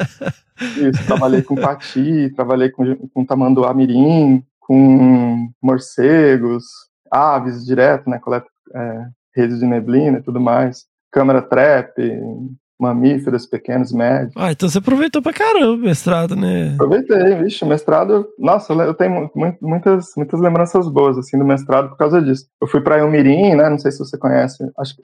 Não. Não, a Ilmirim é a, a, fazenda da Embrapa lá no Pantanal, foi a primeira vez, e aí o pessoal, tinha muitos amigos que trabalhavam com, com o Guilherme Gui, Gui Mourão lá no, na Embrapa, uhum. e aí eles faziam, tinha a Gil Saab, que trabalhava com, com Quati, E era, era coisa de louco, assim, a gente ia é, ela fazia umas parcelas embaixo dos ninhos do quati, dos coatis. Uhum. E daí ela, a gente, só que as parcelas, lá era um lugar que tem muito caraguatá. Caraguatá é aquele, aquela palmeira que tem espinha doidado uhum. na, nas folhas. E aí a gente tinha que fazer uma parcela para ela pegar coisas que influenciavam, né, o, o coati ter feito um ninho naquele lugar. É, caraguatá não é a bromélia? É uma bromélia, é. Ah, Mas lá tá, então tá, tá, tá, em casa. É, essa, essa mesmo. E aí a gente usava aquelas umas calças de couro quente pra uh -huh. cacete. De vaqueiro? É, de vaqueiro. Já naquele calor. E aí ia fazendo as parcelas embaixo das árvores. E aí depois teve uma época ainda pior, que tinha um... Não sei onde que, que eles tinham encontrado, que tinha uma relação de bicho barbeiro com os ninhos de coati, que os bichos barbeiros usavam os ninhos de coati como ninho também. Caramba! E, e aí, porque ela, ela tinha pego alguns coatis e, e feito análise do sangue e tinha é, o, proto, o. Ai, como é o bicho? Do, do Trypanosoma? Trypanosoma. E daí ela, ela falou, cara, pode ser que os, bichos, os barbeiros estejam nos ninhos do coati. Aí o que a gente Caramba. fez? Subiu nas árvores e sacava o ninho do coati e arrancava fora. Levava pro laboratório, arrancava o ninho inteiro? arrancava o ninho inteiro. Como é que é um ninho de coati, cara? É um- uma coisa louca, assim, em cima de uma árvore, né? Eles sempre fazem ninho em cima da árvore. Pare- é um, parece um ninho de ave mesmo, só que bem grande, de, sei lá, deve ter um metro, um metro e meio de diâmetro, assim. E é um em cima do, dos lugares mais difíceis, aquela, aquelas árvores que tem cheio de liana, cheio de, Aham. de espinho, de lugar mais difícil de você chegar no, em cima de uma árvore é onde o coati fica. Caramba. É, A última vez que eu fui pro Pantanal, eu aprendi assim, olhar, falei, ah, aquilo ali é um ninho de coati, tem É cara, você vem em cima da árvore, assim, um monte de galho amontoado, um monte de coisa, uma- aquela quiçaça bem, bem afofada, eu falei, mano, é aquilo ali, é ninho de coati com certeza. Sensacional. Aí a gente pegava, tirava os ninhos e levava pro laboratório pra tentar achar se tinha bicho barbeiro no meio do ninho. E, e achamos, al- alguns ela achou, nem sei o que, que virou isso, se ela conseguiu publicar, mas ela achou, a gente conseguiu achar, assim. Isso aí é tudo de voluntário aí com a galera. Ia, porque eles, eles precisavam de ajuda, né? E eu falei, cara, conhecer o Pantanal, bora. pra mim era, era tudo era novidade, eu adorava. E aí eu fui muito. Eles pagavam minha passagem, eu ia. Você chegou a topar com a Miriam lá? Nessa época ela já tinha vindo embora? Cara, eu não topei. Quando a gente conversou, ela falou que ficou lá. Mas não, a gente não, não topou, não sei porquê, mas era na mesma época praticamente. ah, é? Que daí, mas era muita, ah, muita gente eu, eu, eu conheci lá. Teve pessoal do, do Barbante, que Aham. tra fazia trabalho com os, com os viados lá, que eu também achei incrível ir pro campo com eles, com cachorro, né? É, farejando fezes, aquela Aham. coisa. A Ju, que. é, esse, esse caju tem até, tem até um perrengue muito, muito engraçado. É, posso falar? Dá tempo? Opa, não, tem que falar, velho. Perrengue é aqui mesmo. A gente fazia assim, né? Os bichos estavam com colar. E aí o trabalho dela era, era com os ninhos. Então a gente saía à noite e aí saía bipando os bichos, saía tentando localizar com, com um bip, onde o bicho estava dormindo. Aí a gente ia lá, chegava embaixo do lugar onde o bicho estava dormindo, marcava o ponto no GPS, para no dia, no dia seguinte a gente ir lá durante o dia e tirar as medidas do, lugar. A gente media quantidade de luz que entrava, quantidade, eh, de- densidade de caraguatá, temperatura, altitude, tudo, as, características do lugar. E daí, esse dia, eu- a, a, a gente ia de quadriciclo. E era uma baía, assim, bem grande. Uma baía que estava seca. E, e daí, no Pantanal, o, essas baías, elas formam uma cordilheira de mata, assim. Aham. E aí tinha um lugar por onde a gente entrava. E ela falou assim, ó, vai, marca, é, marca o GPS onde, onde a gente vai deixar o carro pra gente ir atrás do bicho. E ela foi bipando e eu tava com o GPS na mão. Na hora que a gente estacionou o carro, eu liguei o GPS e marquei o ponto. Aí a gente foi pro mato. Aí fomos, and- andamos no meio do mato, andamos, andamos, andamos. Aí até achamos o ninho do Coati. Falei, ah, beleza, marcamos o ponto. Agora vamos voltar pro carro e ir embora. Quando, quando a gente foi voltar pro carro, que a gente chegou no ponto, cadê o carro? Cadê o, o, o quadriciclo? Não tava no ponto. Caramba. Não tava no ponto onde eu marquei. Mas porque na hora eu liguei o GPS e não tinha dado tempo do GPS é, pegar sinal. É, ele, ele precisa de um tempo, né, para pegar o satélite. Ah, ele tava com erro, marcou no erro. É, ele marcou no erro, então ele marcou um ponto aleatório ali no. E eu falei, Nossa, puta, mas foi 300 metros faz diferença, hein? Você achar. E era no escuro, assim, a gente tava. Era noitaço. E a gente procurando, procurando esse, esse quadriciclo. Cara, eu acho que nós ficamos mais de uma hora e meia, assim, procurando esse quadriciclo. E aí, quando a gente finalmente achou o quadriciclo, a gente tava tão cansado que a gente ficou rodando a Bahia e não conseguia achar a saída dela. Porque ela tem uma, uma cordilheira de mato, assim, é só uma entrada pequena. E é muito difícil de Tipo uma península, né? É muito difícil de achar porque é no escuro ainda, a lanterna não, Aham. não chega, a- você não consegue ver o horizonte, né? Pode crer. Eu já fiquei preso assim também. Então, para todo lugar que a gente olhava era mato. Aí a gente já tava naquele desespero. Falei, Ju, vamos dormir aqui, mano. Amanhecer a gente vai embora. E era longe, não tinha rádio, não tinha, não tinha comunicação com ninguém. A gente já ficou nessa, vamos ter que dormir aqui. Aí até que a gente andou, andou, andou e conseguiu achar um lugar. Mas nessa, hum, tipo, era uma, era uma coisa que era pra ser rápido, assim, vamos ali rapidinho e voltar. A gente demorou pra chegar de madrugada em casa. Pode crer, não. É no Pantanal, né, cara? Você tem que se virar, né? Tem. Mas foi bom demais, assim, essa época. A gente. Foi bom demais, aprendizado muito, assim. E não foi lá que você aprendeu a tomar tereré, não, né? Você tomava tereré na água do Curicho? não? Porque Três Lagoas o pessoal também toma, né? Três Lagoas também, é. Mas na água do Curicho foi lá, né? lá que não tinha jeito, não tinha água gelada. Mas aí foi depois, né? Foi quando eu fui. Eu terminei o mestrado, aí eu fiquei um tempinho, eu trabalhei, trabalhei na, na UEMS como técnico de laboratório, e depois eu fui para o Instituto Homem Pantaneiro, lá, lá em Corumbá. Mas sua defesa foi com o, o trabalho com, com os pistacídeos mesmo. Foi. Pode crer. Foi. É, era aquele trabalho lá que eu fiz em Três Lagoas mesmo, e aí Uhum. já tava com os dados coletados, durante o mestrado eu só analisei e escrevi. Então foi, tive essa, para conseguir passear tanto, assim. aí eu fui pro curso de campo do Pantanal também, que foi outra experiência maravilhosa. É famoso, né, cara? É. Curso de campo da UFMS é famoso. Fiz o curso de campo também daqui, do, da Mata Atlântica, com, da, da Unicamp lá. Qual? É um curso de campo pequeno também, que eles ficam, é, são poucos dias, mas é legal também. Na época era o Gustavo Romero, que era o professor res- responsável, assim, mas que foi lá em Pissinguaba. Olha No- aí. É, Pissinguaba é massa, né, cara? massa Porque demais. tem tudo ali pra aula de ecologia, né, cara? De Isso, floresta submontana até restinga, né? É, daí foi, foi o meu primeiro contato com a Mata Atlântica, foi esse também, aproveitando o curso de campo. Então foi isso, assim, no meu, o meu mestrado foi a época de aproveitar, conhecer coisas, né? Massa Só não fui demais. pra fora, mas eu tive a oportunidade. Fiz muita coisa, assim, paralela. Aham. Geralmente a galera no mestrado tem que correr, né? Porque tem É, é pouco tempo, né, caralho, cara? É pouco tempo. Pode crer. E como que foi essa transição ir lá pro Homem Pantaneiro? Cara, na verdade foi bem fácil, assim. Eu já tava. Eu, eu me adapto muito fácil, assim. Então eu fui. Eu terminei o mestrado e eu já mandei pra lá o meu currículo. E aí tinha, tinha um amigo meu que tava trabalhando lá, o André Coelho, que trabalha com as arirães. E aí ele, ele falou: Ah, cara, você tem chance, não sei o quê. Aí a gente, a gente foi, conversa, fiz entrevista lá com eles, eles gostaram do meu perfil. E aí fui, trabalhei lá, fiquei quase três anos lá. E aí era muito legal, assim, eu era, eu, eu era praticamente administrador das RPPNs deles, mas trabalhava com tudo, desde socioambiental, né, aj- ajudava, tinha, tinha as assistentes sociais, então a gente ia para as comunidades, as escolas, conhecia as escolas, dava força para a comunidade, assim. Tinha muita coisa, essa parte do combate aos incêndios também, então fazia monitoramento dos incêndios, monitoramento do rio, monitoramento da biodiversidade, auxiliava os pesquisadores que iam. Também foi nessa época que eu conheci o Peter lá, em,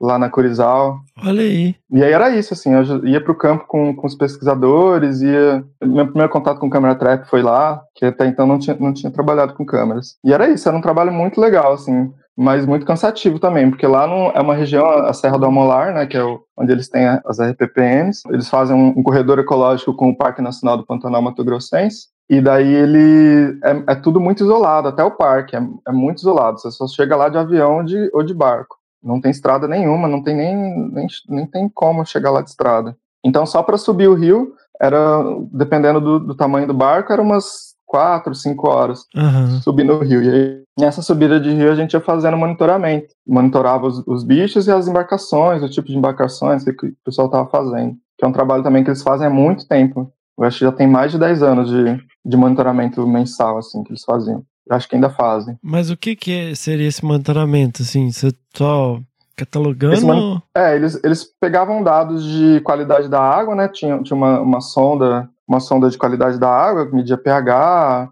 oxigênio e temperatura e mais algumas outras coisas. E teve uma época que eles pegavam amostra de água para medir alguns outros compostos que eu não me lembro agora. E fazia monitoramento das embarcações também. Então, que era, a gente registrava todas as embarcações com registrava um ponto no GPS onde, onde a gente encontrava uma embarcação, que tipo de embarcação que era, porque lá tinha barco hotel, aqueles barcos que levam o pessoal para pescar, barco de pescador, de pescador turista, pescador de ribeirinho, pes- é, barco é, do, da marinha, barco. Então a gente fazia esse monitoramento para saber como que o rio estava sendo usado, né, pelas pessoas, assim, o que que as pessoas estão usando do rio. E aí a gente via essa relação de, ah, qual época do ano tem mais barco de pesca, qual época do ano tem mais barco de ribeirinho. E também monitorando os bichos, né, então a ariranha, as locas de ariranha a gente, a gente monitorava, onde tinha uma loca, onde, onde tinha uma loca nova, onde os encontros com onça pintada, com bugios, todos os bichos mais fáceis de visualizar, assim, na beira do rio a gente monitor, ia monitorando e, e registrando ponto. E os incêndios florestais também, que a gente mon- monitorava e já montava as estratégias quando a gente via que, ó, essa área aqui tá, tá propensa a queimar, não queimou ano passado, então a gente já ficava de olho, já tinha uma, uma rede de colaboradores que ficavam também da comunidade mesmo, ficavam com rádio, e aí eles avisavam, aí fazia treinamento com os brigadistas e tudo mais. Era um trabalho bem legal. Pô, intenso pra caramba, né, cara? Intenso, é. Então, esse monitoramento era todo mês, eram cinco dias do mês que eu ficava em campo, to- todos os meses que eu trabalhei lá, a gente. E aí, alguns outros a gente ficava mais tempo, né? Quando tinha algum pesquisador fazendo algum trabalho lá, eu ia acompanhar. Tinha épocas que eu ficava nas reservas para dar uma força, assim, porque tinha que ir receber visita, que nem uma fase do curso de campo no Pantanal era lá. Então a gente recebia o, o pessoal do curso de campo. Também foi bem legal, né? Eu fiz o curso de campo e aí depois eu, eu pude ir, é, ajudar no, a realizar o curso de campo lá. Também foi, foi bem. E aí eu participava de tudo, assim, as etapas do curso de campo, assistia a apresentação dos alunos, era muito legal. Então era um trabalho assim, que eu gostava de fazer, é muito, muito bom. Que massa, cara. Não é à toa que você chegou com o apelido de Pantaneiro, né, aqui em São Paulo. É, é que quando eu cheguei em Rio Claro, eu tinha, tinha acabado de sair de lá, né? Eu saí de lá, na verdade, para fazer o doutorado. Então, aí como que você começou a pensar nisso, assim? Em fazer doutorado? É, se você tava lá, mas o que aconteceu? Acabou o contrato? Ou você que decidiu sair? Desde criança eu sempre quis ser cientista, né? E aí, trabalhando lá, era muito legal, era, colocava a mão na massa mesmo, mas a parte de ser cientista eu não conseguia, não, não dava. E aí eu ficava naquela, ah, caramba, o que que eu vou... O salário também era, era pequeno, né, eles não tinham condições, era uma, é uma ONG pequena, uhum. agora que ganhou uma proporção boa, mas nem, nem sei como é que tá também, mas era, eles não tinham condições de pagar muito, e aí eu falei, cara, se eu ficar aqui mais, eu vou ficar aqui para sempre, eu preciso eu acho que já deu, aprendi bastante coisa, tive uma experiência boa, e aí vou fazer doutorado. Aí eu vim para Rio Claro. Isso é uma coisa, é um balanço delicado, né, Eles Quando você tem uma rotina super intensa de campo, dificilmente você vai chegar do campo pregado, você quer um banho, comer e deitar, né, cara? E você não vai ler um artigo, né, velho? Não lê, não dá tempo. E, sem, e nem era, não era nem só campo, assim, era, era muita é muito trabalho administrativo. Sim, Trabalhar sim. com conservação né, é, muito, é muita coisa. A gente tinha, tinha reuniões com o pessoal do ICMBio, com o Exército, Marinha, Secretaria de, de Meio Ambiente. Tinha que ficar. Era tudo, assim, né? não tem é, fazer compra de mercado pro pessoal que, que morava na reserva. E não é só não é só chegar na reunião, né, cara? Você tem que organizar a reunião, né? Logística. É, você tem que organizar, preparar, fazer apresentação, estudar. Pode então crer. não tem, não, não, dá. Você fala que você vai fazer ciência enquanto você está trabalhando com conservação, eu falo, cara, é muito difícil. Eu, a não ser que a, que, a, que o, a instituição fale para você, né? Ó, separa um. Você vai trabalhar menos e vai separar um tempo para você fazer pesquisa. Uhum. Mas eu não, eu não, quer dizer, eu não conheço uma, uma, nenhuma organização que faça isso. Mas se houver, aí é, aí é possível. cara, mas por que Rio Claro, assim? Você só tentou lá? Doutorado só, cara, porque, ah, eu já tinha, é, eu conheci, foi, o meu orientador de doutorado foi Marco Piso, e aí eu já conhecia ali muito dele, já tinha, conhecia muito ele. Mas de onde? Do Pantanal? Não, de, de ler de ler os artigos dele, nunca, nunca tinha visto ele. Ah, pode crer. Ele é um gentleman, né, cara? É, ele é, é uma pessoa incrível. gente boa. A gente já tinha se conhecido num congresso de ornitologia uma vez, mas foi bem rápido, assim, e aí eu comecei a conversar com ele. Aí a gente trocou uma ideia, eu falei do meu projeto, ele achou legal, aí, mas na época, nossa, era um projeto tão cru, tão, Aí, mas aí falou, ah, vamos, ele falou, vambora, presta aí, se você passar, a gente, a gente vem. Aí eu prestei uma vez, não passei, primeira vez que eu, que eu prestei, aí eu prestei de novo no ano seguinte, aí eu passei. A prova antigamente era. Ah, você fez a prova também, né? Fiz, não é fiz. essa seleção que é agora. É, antigamente tinha, tinha prova era uma, uma prova grande, assim, de ecologia. É, era, era naquele plenário grandão, é, assim, é, aquela coisa. É. E aí era. Aí foi, é, aí eu consegui passar na segunda, na segunda tentativa. Que ano que foi isso, velho? Foi 2014, né? A gente prestou no final de 2014 para entrar em 2015. Ah, a gente fez a mesma prova. A gente fez a mesma prova. Pode crer. Só que aí eu entrei em, em março, né? Eu já fiz a matrícula no, no início, porque eu saí do Instituto Mãe Pantaneiro no final de fevereiro. Fiz um, um, um, Fiquei lá com eles mais um pouquinho até para treinar a pessoa que ia ficar no meu lugar. E aí, depois em março, eu já, já vim para cá. Aí eu comecei, mesmo sem bolsa, sem nada, né? Aquela, aquela luta que foi, você lembra? Foi. Cara, e isso é uma parada maneira, né? Que a gente fez, assim, de fazer essa imersão, né? De ir morar lá, né? De largar tudo. É. Ah, vou, vou vivenciar esse momento, né? Eu acho que isso também é muito importante no doutorado, né? E, e cara, você, você nunca morou num lugar que tem montanha, não? Tipo, Cara, não. Infelizmente, nunca morei. Mas eu gosto, né? Você sabe. Já, Pode crer. go- aqui, ah, aqui tem é, esses morrinhos aqui, é, Analândia. Ah, tem uns barrancos aí, Analândia. né? Eu gosto de escalar, né? Gosto muito. E aí, escalar na pedra é muito mais legal que. Muito mais indoor, né? legal. Nossa, E aí, e Analândia parece que você tá subindo um monte de areia, cara. Não tem fi- firmeza ali, não, não, não estoura a mão, você não fica cavão. é, coisa linda, né? É uma delícia lá. Pode crer. E, e aqui em volta tem, tem outros lugares de, de escalada. Agora eu não me recordo o nome, mas tem uns lugares bem, bem bons, assim. Mas de montanha mesmo eu queria. Eu fiz mais uma coisa que tá me irritando muito de estar morando em Rio Claro ó, desde 2015. É que aqui não tem rio, cara. Isso, de- desde que eu, que eu me entendo por gente, eu sempre morei numa cidade com rio. Pode Em Três crer. Lagoas, em Corumbá. E aqui não tem. Aí eu sinto muita falta de ter um rio. É mesmo, né, cara? Não tem rio aí, né? Não tem rio, cara. Aí eu fico assim, falei, cara, precisando de um banho de rio. que nem esse, eh, semana passada eu, tava- eu fui pra casa da minha mãe, né? Fomos pro Paraná e eh, fomos pro, pra Itaguajé, na casa do meu avô. E aí tomamos um banho de rio lá. E eu falei, cara, o que, que é vida? Tem um rio do lado de casa. aí eu fui pra casa da minha mãe também, Panorama, beira do Paranazão. Fomos lá nadar. Nossa, gostou demais. Pode crer. Eu- quando eu saí de Teodoro Sampaio, a gente veio pra Tibaia. Primeiro eu fui pra Nazaré Paulista, né? depois a gente veio pra Tibaia. Eu prometi pra mim mesmo que nunca mais ia morar num lugar que não tivesse montanha, cara. e aí eu fui morar em Rio Claro. É, então, acho que o, o, pra- o que pra você é montanha, pra mim é rio. assim. É, pode crer. E como que foi esse primeiro momento, cara, assim, de adaptação? E Rio Claro é é bem diferente, né, cara, assim, do oeste paulista, assim, ó, região mais culturalmente é um pouco diferente, né? É, cara, eu nem, nem sei explicar direito. Porque, na verdade, eu vim de Corumbá, né? Que eu eu fiquei, antes de, antes de morar aqui, eu tava quase três anos morando em Corumbá. Então lá é uma situação muito difícil, porque as, as coisas lá demoram muito a chegar, é uma cidade muito isolada do resto do mundo. E era muito difícil. Então, quando eu cheguei aqui, que eu vi, cara, tô em São Paulo.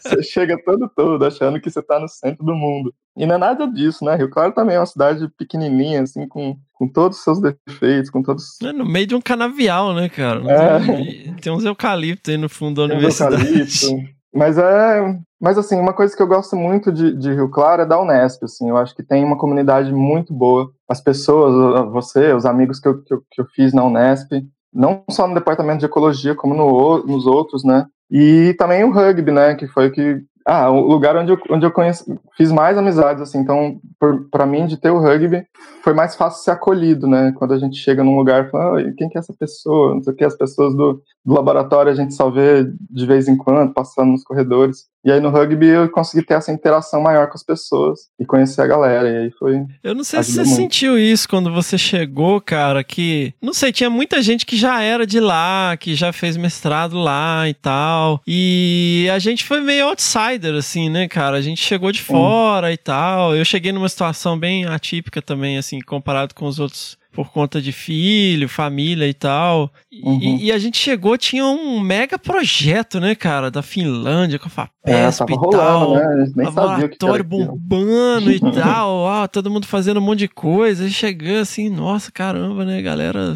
intensa aqui.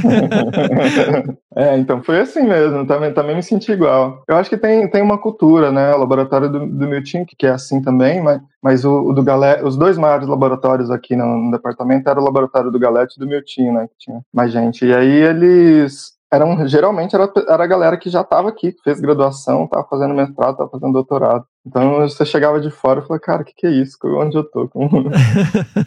Mas foi bem recebido também, né? Foi, Sim, foi sim, bom. é. É, é um pouco complicado porque você não, tem aquele. O, sei lá, o estilo, você não sabe como, como trabalhar, como funciona. Fica- demora um pouco pra você pegar. Mas você era aluno do piso, né? Mas você ficava lá no departamento, né? Sim, é porque eu, gost, eu gostava de ficar lá. Eu não, eu não gostava de ficar lá no zoologia, né? Departamento de zoologia, eu gostava de ficar no. E aí eu arranjei um espacinho lá, que tinha um laboratório do. que era um laboratório geral, aberto para quem, quem vinha, e eu ficava, eu gostava de ficar lá naquela salinha. Era o antigo laboratório de informática, né? Mas Era um laboratório, uma salinha lá, Aquela lá do fundo? aquela lá do fundo. Eu né? ia lá te encher o saco toda hora. Ia. ah, eu gostava daquela salinha ali. Era a salinha do Erison, né? Porque era só eu que ficava lá, praticamente. Pode crer, ficava lá sozinho, né? E aí, como que você começou a desenvolver suas ideias pro doutorado, ô Ellison? Ah, de- foram de leitura, assim. Uma coisa que eu tava lendo muito na época era coisa de. É, da- aquele, aquele lance de efetividade da dispersão de semente, né? Com- O quão o dispersor é efetivo ou não. E aí foi uma coisa muito louca, porque eu, é, eu tava lendo isso e falei, cara, não existe uma. Existe agora uma métrica, mas como dizer que um dispersor de semente é, é mais eficiente que o outro? Como que você compara isso? Aí eu falei, cara, eu vou fazer uma métrica. Era, esse era o meu projeto. Aí eu, eu vou fazer uma métrica em que eu vou conseguir comparar um, uma anta com um tucano. E eu vou dizer qual dos dois é. E eu vou, vou aplicar essa métrica e eu vou gerar um ranking do- dos melhores dispersores. É, essa era a minha ideia quando eu cheguei aqui, né? Aí eu falei, cara, isso é muito louco. Só que eu ia precisar de uma ajuda de um monte de gente da matemática, do, eu precisava de um monte de, de equações e tudo mais. Eu sempre fui meio louco, assim, umas ideias, acreditar nas ideias malucas e, e querer fazer. e fiz o mais louco ainda de deixar, né? Os caras dão uma corda pra gente se enforcar, né, meu? Dava corda, né? Tava na cara que eu ia conseguir fazer isso, que não...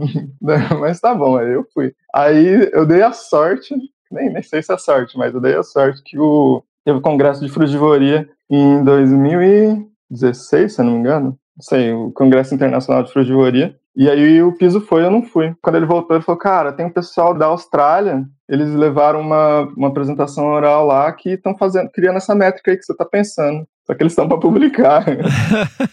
aí eu falei, poxa vida. Aí eu fui ler o trabalho dos caras, ler o resumo. Eu falei, é, é isso, mano. Os caras fizeram o que eu tô pensando fazer. Aí eu não fiz. Aí, aí a gente pensou no outro projeto, que aí deu super certo, que era um projeto com- com a base de dados bem grande de frugivoria deles. E aí eu sempre gostei de filogenia, evolução. Juntei tudo, filogenia, evolução, redes de interações e ecologia da paisagem. E aí tá indo. E você desenvolveu essa caixa de ferramenta lá, cara? Porque você, pô, você desenvolveu uma mega capacidade analítica, né, cara? De mexer com paisagem, programação, né? Isso tudo foi durante o doutorado? Uma, uma coisa que eu sempre gostei, assim, de, era de, de aprender umas coisas diferentes. Você é nerd, né? Ah, é nada. Eu, eu gosto, cara. E aí eu aprendi, tipo, por exemplo, as, é, trabalho com filogenia, né? Que é uma área, assim, pelo menos aqui na Unesp, quase ninguém usa. Quando eu conheci a filogenia a primeira vez, eu falei, cara, isso aqui é uma ferramenta enorme, porque todas as relações, todos os, os bichos, os, os organismos e tudo mais, eles têm uma história evolutiva. E a história evolutiva deles explica muito do, do que eles, do nicho do que eles estão fazendo. Então, você entender as relações filogenéticas e aplicar elas na, na ecologia de comunidades te ajuda muito a compreender como o sistema funciona. E eu cheguei aqui e falei, cara, ninguém está usando isso, eu preciso, eu preciso usar e preciso mostrar para as pessoas que, que funciona. Mas aí eu cheguei aqui e falei, cara, aí eu entrei no laboratório do Milton e a galera, paisagem, paisagem é tudo, paisagem explica tudo. Eu falei, caralho, isso também. e aí, aí eu conheci as redes de interações, aí eu me apaixonei, né, pelas redes, que também é quando você consegue entender como as interações se organizam, né, as relações entre os, entre os organismos, como elas estão organizadas por força, por quem interage com quem e, e as segundas interações, as coextinções e tudo mais. E aí juntei tudo isso daí numa tese só. Cara, então, eu vou mandar um abraço aqui pra minha tia. Ô tia Leia, muito tempo Ah, que eu é? mando um abraço pra você, minha tia Cotinha querida lá de Carangola, que até recentemente trabalhava no Itaú. Vamos explicar as coisas aí pra minha tia Edson. Vamos explicar aí a questão de filogenia, a questão de dispersão de semente e rede de interação, você meio que explicou, né? Acabou de explicar aí. É. Ô tia, é assim, ó. Deixa eu ver como que eu, como que eu explico. A, a- a tia não é criacionista, não, né? Se foi, ferrou. Não, ela é cristã, mas não é criacionista não, né tia? Pelo amor de Deus.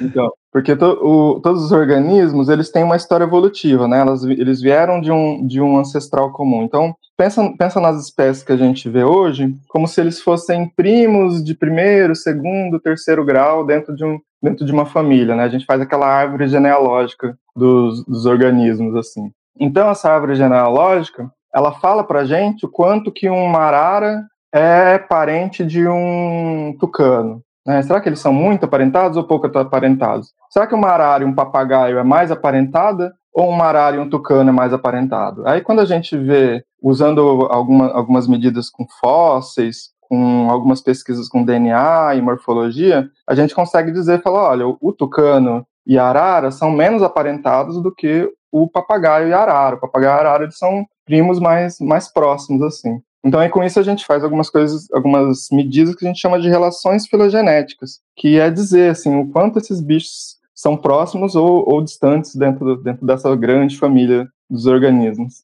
Acho que é isso, né? Expliquei bem? Sensacional, maravilhoso. é, e, aí a ecologia da paisagem é aquela coisa, né? De você, na prática, é olhar as imagens de satélite ou as imagens por cima e conseguir entender como que as florestas estão conectadas, como que as, o, é, os, os diferentes usos da terra, do solo, plantações e tudo mais, como isso influencia a nossa biodiversidade. É. Eu acho que vale aqui, né, galera que ouve a gente aí. Paisagem, gente, não é você, tá, não é você mostrar mais de um fragmento, não, tá? paisagem é tudo que tá entre eles também. É.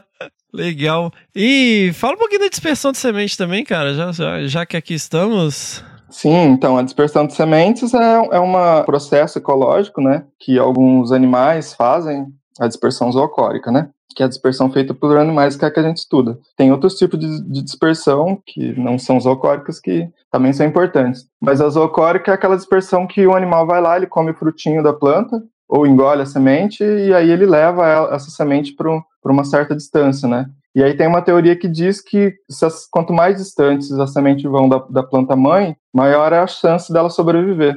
E daí, então, isso é uma relação ecológica que tem, que acontece há muito tempo, até na, na, história evolutiva, né, tem algumas interações que são coevolutivas, em que o, o, animal vai lá e come o frutinho, e aí esse frutinho tem uma série de benefícios, de nutrientes para o animal, e em contrapartida o animal leva as sementes para um lugar distante que ajuda na a, a taxa de germinação e a sobrevivência do, das plantas. Sensacional! E como é que você amarrou essa parada toda no fim do doutorado, o Erison.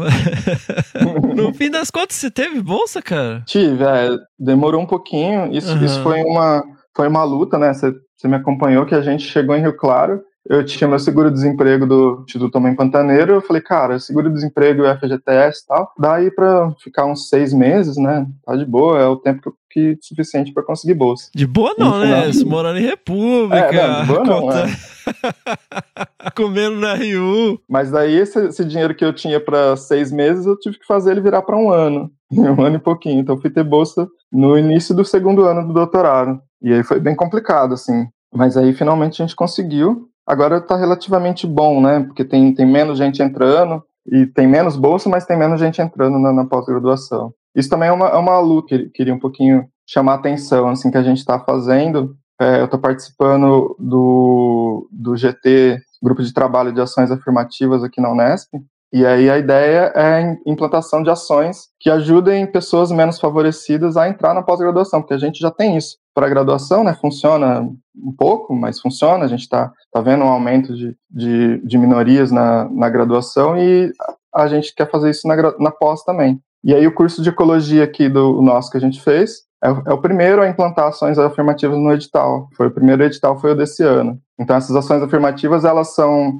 por enquanto, elas são voltadas para pessoas negras, indígenas, quilombolas, pessoas com deficiências e é, qualquer tipo de deficiência e mulheres gestantes ou com, com é, filhos pequenos. Então, isso é uma, uma coisa que a gente veio pensando no, há muito tempo e finalmente está rolando, assim. E agora nós estamos trabalhando para implantar isso em outros cursos do, da Unesp. Mas de que forma que isso funciona na prática? Assim, tem pontuação diferente? Como é que funciona? Tem, então, são os, os, a gente faz os editais, então tem, tem várias coisas. Uma das coisas é, tipo, o, é, a prova de inglês, é, antes ela era eliminatória, né, ela, ela é uma proficiência. Entendendo que ter aula de inglês é um privilégio, né, não é todo mundo, a aula de inglês que a gente tem no, no, na escola pública é muito, é muito fraca, não dá pra gente, na maioria das vezes, condições, então a pessoa tem, ela faz a prova de inglês, mas ela não é eliminatória. E ela tem a chance de fazer, ela tem a disciplina de inglês na, na pós-graduação, ela faz essa disciplina de inglês e depois presta a prova novamente. E aí depois tem uma pontuação, que é uma reserva de, de vagas, tem vagas reservadas para essas pessoas que eu citei, e tem vagas que a gente chama de supranumerárias, que são é, as vagas além das, das vagas do programa mesmo, são vagas a, além só para essas pessoas. Então isso varia muito de edital para edital, né? Porque cada programa de pós-graduação tem o seu é, tem sua forma de, de fazer a seleção. Então cada, cada programa faz o seu, mas aí a gente está tentando implementar o que implementamos na, na ecologia funciona assim.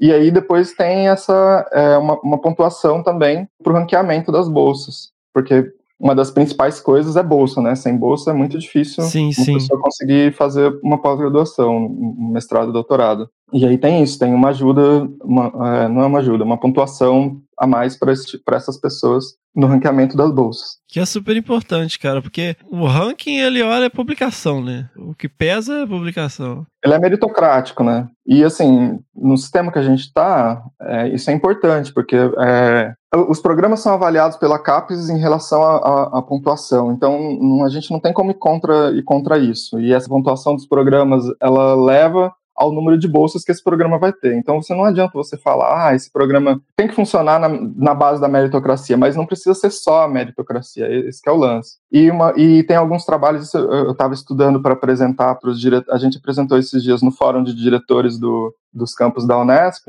e aí tem, eu li alguns trabalhos, depois eu posso até deixar o link aqui para vocês, que uhum. mostram que a diversidade de pessoas, de, de, de pessoas de gênero, idade, de institutos diferentes, de é, raças e tudo mais, isso aumenta a produtividade do, do, dos grupos de pesquisa.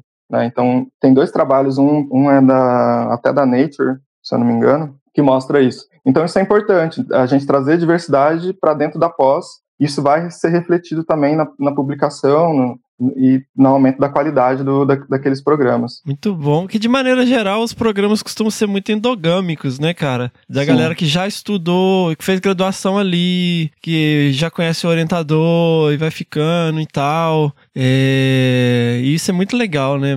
demonstrar isso, né? Essa questão de todo tipo de diversidade, né? Ela, é. ela traz ela, ela integra, ela traz ideias novas, né? Isso é muito bom. Não é só na biologia, né? Na é. diversidade humana também.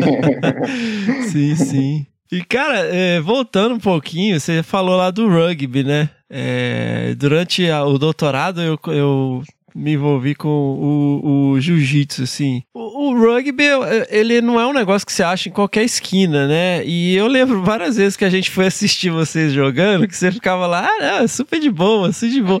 E assim, eu vi, você não costuma ver ambulância do lado de um campinho de futebol, sabe? Mas... A cada 10 minutos sai alguém com, sei lá, 30% do corpo esfolado. Fala um pouquinho aí dessa relação com o rugby, cara. Cara, o rugby é a minha paixão, assim, é o meu esporte. E eu jogo rugby desde 2011, quando eu entrei, eu conheci ele lá em, em pelo, através do João Alencar, meu grande amigo, lá em, em Três Lagoas. E que lá era assim, cara, Três Lagoas é uma cidade do interiorzão, né? Que uhum. vai lá, um esporte que nem não tem em lugar nenhum, vai ter aqui. Aí os caras começaram a criar, criar o time lá e eu fui. E aí depois disso, cara, uma coisa, todo lugar que eu vou, eu sempre falo, cara, eu só vou mudar para um lugar que tenha rugby. Aí eu fui pra Corumbá, tinha rugby lá. Critério. Você imagina em Corumbá como é o rugby, cara. Nossa, aquele, bicho. Você bate aquele... os caras tudo aqui, né?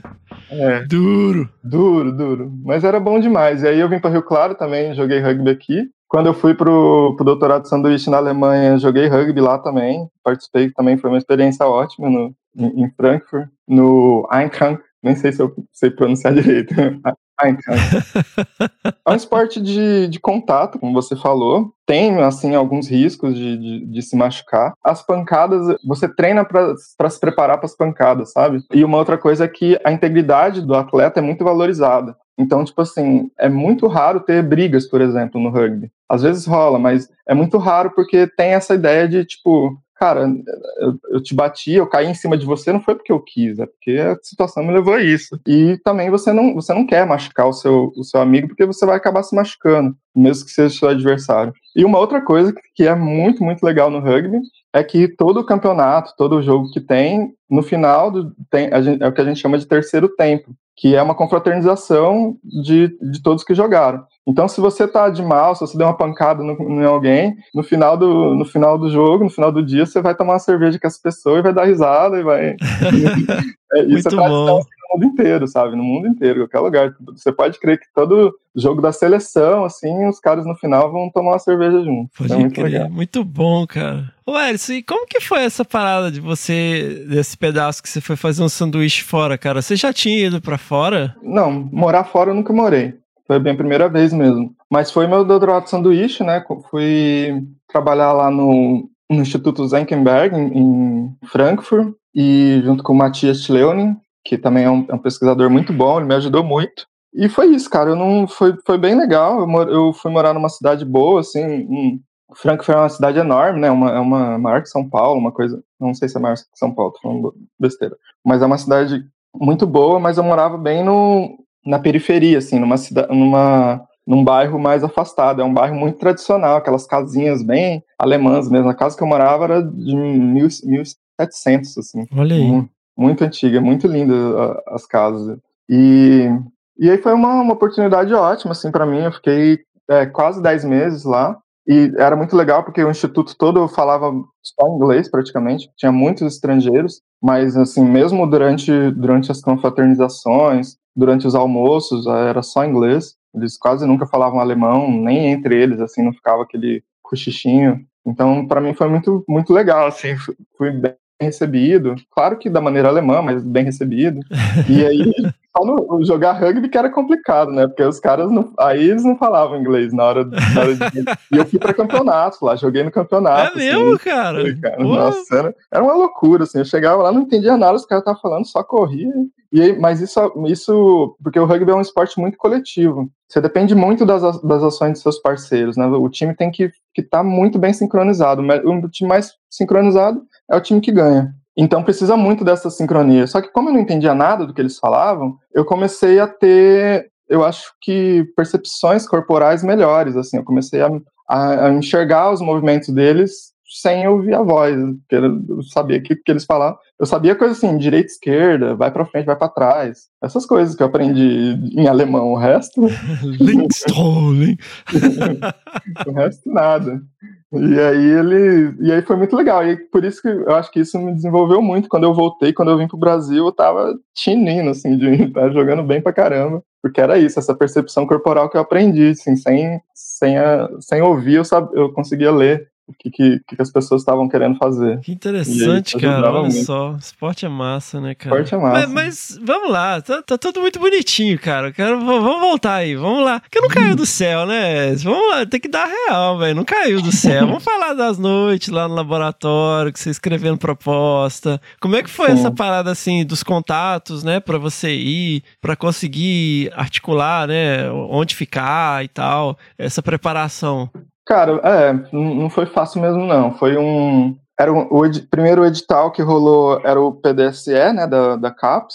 E aí era um edital. Não, primeiro eu tentei várias vezes. Tinha, tinha o DAD, que é um, é um programa da Alemanha mesmo. E aí eu já estava em contato com o Matias, que, que foi meu orientador lá. E esse.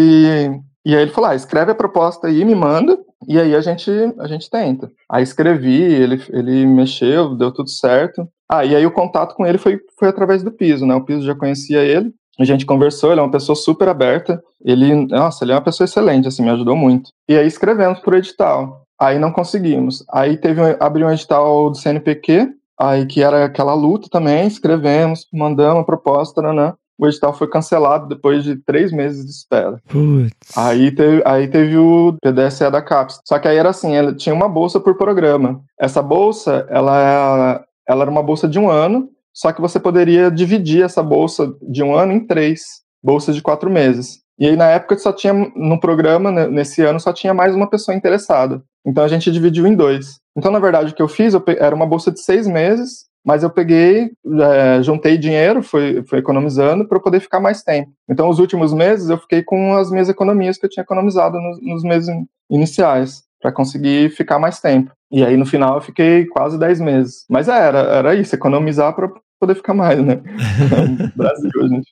E aí, no início foi bem difícil. Eu fui morar numa- na casa, eu peguei um, um Airbnb desses e fui morar na casa de uma colombiana. Mas você chegou na Alemanha, você saiu do Brasil e chegou lá na Alemanha. E aí? Ah, então, aí essa mulher já tava me esperando, ela Aham. eu já tinha conversado com ela pelo Airbnb. E aí ela e o, e o a- na época era o namorado dela, o Helgen. E aí eles, aí eles me receberam no aeroporto, foram super simpáticos comigo e tal. E aí eu fui morar na casa dela. Ela tinha uma, ela tem uma casa grande lá que ela aluga os quartos para estudantes. Então eu morava num, ficava num quarto, aí no piso superior era o meu quarto e o dela, e embaixo tinha é, uma sala, cozinha e mais dois quartos em que moravam duas, duas outras estudantes. E aí foi isso. E aí eles me ajudaram muito, assim, porque tinha- lá tem umas coisas assim de.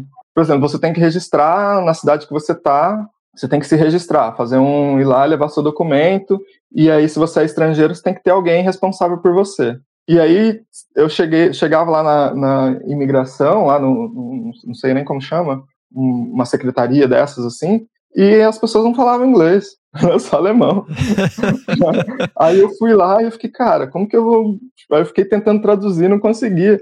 Aí a minha sorte é que esse, esse o Helga, que era o- eu considero ele meu, meu padrinho, assim, ele me ajudou, ele falou, não, eu vou ser seu responsável, aí eu vou lá, aí ele fez toda a burocracia, e ele, era, ele é diplomata, assim, ele é um cara, um cara excelente, colocou é, ele como sendo meu responsável, e aí ele me ajudou muito, se não fosse ele, eu tinha, sei lá como que eu tinha... Ah, e, e, e tinha uma outra coisa também, na, a- na hora de ir, na, na, na ida, eu tinha comprado a passagem, é, como que foi? Eu tinha comprado a passagem, é, só de ida, eu tinha comprado a passagem. E aí, porque eu tinha. Eu não tinha visto, né? Lá, lá era. Não, na verdade eu tinha comprado de ida e volta já, direto, porque eu tinha achado uma promoção boa. E daí era. Mais o visto lá, a gente tem um visto de três meses iniciais. É, não eu não tinha visto de estudante, é o visto de turista mesmo. E aí, quando você chega lá, que você se registra na cidade, aí você pede o visto para você continuar. E aí eu fiz isso, só que a minha passagem de volta era para dali oito meses. Aí eu cheguei no aeroporto, a moça falou assim: "Ah, se você você tá com essa passagem aqui, você vai chegar lá no lá na Espanha, que era onde eu ia fazer escala, os caras vão te mandar de volta". Madrid? É. Daí eu peguei, cara, o que eu faço? Aí ele falou: "Ó, não vai lá, troca essa passagem, compra uma passagem para três meses". Aí gastei uma nota, comprei uma passagem para três meses. Quando eu cheguei lá em Madrid, eles nem olharam minha, minha passagem. Entrei Nossa, cara, que antipatia que eu tenho do pessoal lá em Madrid. Eles ficavam olhando meu passaporte e apontando pra mim e rindo. Cara, que filho da puta, velho. Não, eles são, eles são muito. daí, eu, daí eu fui, cheguei lá e aí cheguei lá, tipo, comprar a passagem de novo pra dali oito meses, entendeu? Então gastei Aham. uma grana só dessa Caramba! de ficar trocando passagem de um lado pro outro. Mas é coisa da vida, né? A gente, a, a gente aprendeu. E a primeira semana lá na universidade? Como é que foi a sua chegada lá no laboratório e tal? E a comida, cara, comida. Eu me adapto muito bem, assim, tipo, tem algum- algumas, tipo, as coisas ruins, assim, que, que eu que tenho de lá é- é- são os episódios de racismo que rolou. Rolou? Mas que não rolou, cara. Ah, Sempre rola, né? Sempre rola. é. E, mas no laboratório era muito legal. Lá, lá não, é, não é uma universidade, é um instituto de pesquisa. E daí é muito legal porque eles são acostumados a receber estrangeiro. Tem muito, acho que praticamente Aham. 50% do pessoal que trabalha lá é estrangeiro. Então lá era, era tudo muito lindo, assim, era, era, era muito legal. As coisas ruins, assim, eu, eu passei na, na, na cidade, indo em festa, indo Dá um exemplo aí. Lá tem muito aqueles beer garden, né? Que é um, é um. Eu tava principalmente na época da primavera, assim, então eles têm um gramadão e as pessoas ficam sentadas nesse gramado tomando cerveja. E aí tem algumas barraquinhas que vendem que vendem chopp. E aí eu tava lá com os meus amigos e tudo mais, e aí a gente tava cada um com a canecona de chopp, e aí cada hora uma um de nós pegava a caneca de todo mundo e ia lá abastecer. E aí chegou a minha vez, eu fui lá abastecer. Aí peguei a caneca, eu tava com umas cinco canecas assim, peguei o dinheiro da galera e fui lá e entrei na fila para abastecer. Aí eu tava aqui na fila esperando e aí chegou a minha vez, o cara que tava atendendo pegou e chamou a pessoa que tava atrás de mim. Aí eu achei meio estranho. E, e aí eu fiquei, tipo, most- como eu não sabia falar alemão, eu fiquei só mostrando e falando inglês pra ele, ó, tá aqui o dinheiro. É, tá- quero- quero- E ele fingindo que não tava me escutando. Aí veio a segunda pessoa que tava atrás de mim, foi atendido, foi embora. Aí veio a terceira pessoa, a terceira pessoa era uma moça. Aí essa moça, tipo, na hora que, que ele foi atender ela, eles- ela começou a discutir e, e eu não tava entendendo nada. Em e ela alemão. começou. É, em alemão. E ela começou a xingar ele, xingar ele, xingar ele, apontando para mim, apontando para mim. Aí depois ela me falou em inglês, falou: "Olha, ele não tá te atendendo porque ele é um racista, filho da puta". E eu uhum. xinguei ele e eu forcei, aí me dá aqui sua caneca que eu vou pegar, pegar o chopp para você. E o cara não, não ia me atender, velho. Hum, aí ela pegou e chamou, chamou um, outra pessoa lá da responsável, e aí a pessoa pegou e me serviu, pediu desculpa, não sei o que lá, e eu fui embora. Isso é uma das coisas, mas aconteceram várias. E é Sim, eu, não, tinha nem reação, né? Só que vai fazer o quê? Eu não, não sei nem falar a língua dos caras. O cara nem, nem perguntou nada, só olhou a minha fisionomia. Pô, não vou te atender, vou chamando as outras pessoas, chamando os outros. Caralho, que foda, velho. E aí, assim, e aqui também, né? É, é um pouco diferente porque aqui é, o racismo é, é mais velado, né? Tipo, eu acho que um episódio desse não aconteceria aqui, mas o que acontece aqui é outro tipo de coisa, como numa entrevista de emprego. Eu não sei, cara. Não sei. Eu tenho um casal de amigos, né? Ela foi, eles foram morar no interior do Rio Grande do Sul, ela relatou coisa parecida, assim, cara. É. é eu aqui nunca, nunca passei por isso, mas eu imagino que. Eu acho que o que rola aqui são essas coisas veladas, assim, ah, você vai numa entrevista de emprego. Você uhum. pode ser mais qualificado que outra pessoa, mas você uhum. é preto, a outra pessoa. Sabe, a pessoa olha a nossa fisionomia e fala, ah, não gostei de você. No meu santo não bateu. Que foi do santo não bateu? Você é racista. é bem essa, assim, né? A real. Aquela, aquela coisa de uma pessoa correndo, se ela for branca, ela tá fazendo exercício. Se ela for negra, tá fugindo da polícia. É, é. típico. Nossa, cara, mas aí você tem essas questões, né? Mas e no, na universidade, como que foi assim essa, é, esse crescimento, assim, essa oportunidade de desenvolver? O que que isso te trouxe assim de diferente profissionalmente? Você fala ir para fora? É, de, de, dessa vivência na Alemanha, assim. Bom, primeira coisa é poder conhecer um ritmo de trabalho deles, né? De, é, que é muito diferente, assim, eles é, é era muito legal, gostei bastante. Por exemplo, meu orientador lá, a gente, como eu tinha pouco tempo, eu acho que ele não fazia isso com todo mundo, mas como eu tinha pouco tempo, ele toda semana a gente se reunia e aí ele falava, ó, oh, o que, que você fez essa semana? Aí eu mostrava para ele os resultados, aí falava, ah, tá, então daqui para semana que vem, quero que você faça isso, isso e isso, e daí você me mostra semana que vem o resultado disso que você vai fazer. Aí semana que vem a gente ia lá, e aí, tipo assim, chegou no dia que eu consegui terminar as análises, que eu tinha todos os resultados, aí eu coloquei em cima da mesa, e a gente falou, aí a gente começou a discutir, e assim, de igual para igual, cara. Nunca. Ele falou: o que, que você acha disso? Aí eu falei: ah, eu acho isso, isso isso. Aí ele falou: é, pode ser. Sabe? A gente ia, ia discutindo ciência mesmo como, como cientistas, como as nossas ideias, porque ele sabe que as minhas ideias são muito. A minha percepção, ainda mais porque são os dados daqui que eu conheço, uhum. e a minha percepção do, dos dados é muito diferente da dele. Mas ele conhece a teoria muito melhor que eu, porque ele tem muito mais experiência. Mas então, somando as duas coisas, nossos dois conhecimentos, a gente consegue chegar num, numa ciência melhor, né? Uma ciência mais bem feita. E isso era muito legal. Eu, gostei muito, assim, de ser tratado como, como igual. Eu ainda uhum. sinto que aqui, mesmo nos lugares mais abertos e diversos, a gente ainda tem essa hierarquia. Tem. Né? A gente ainda é, é difícil de quebrar. Então lá eu me senti mais assim, mais à vontade em expor minha, minha opinião mesmo em relação aos dados, em relação à ciência, em relação à ciência dos outros. Né? Uhum. Né? Tinha as, as reuniões de pesquisas que o pessoal apresentava os seus projetos e a gente falava, isso tem bastante aqui, mas lá era uma coisa de tipo assim, ah, você não é um, um aluno falando, você é um pesquisador igual o resto, todos os outros, né? Isso eu sentia, me sentia bem, assim, confortável nesse sentido. Aqui tem, né, cara? Tem muito isso aqui, né? Tem, cara, essa relação de. Mesmo quando eu tava no doutorado, eu, já, eu sempre participei, né, de muitas reuniões, assim, de, de, de, prioriza...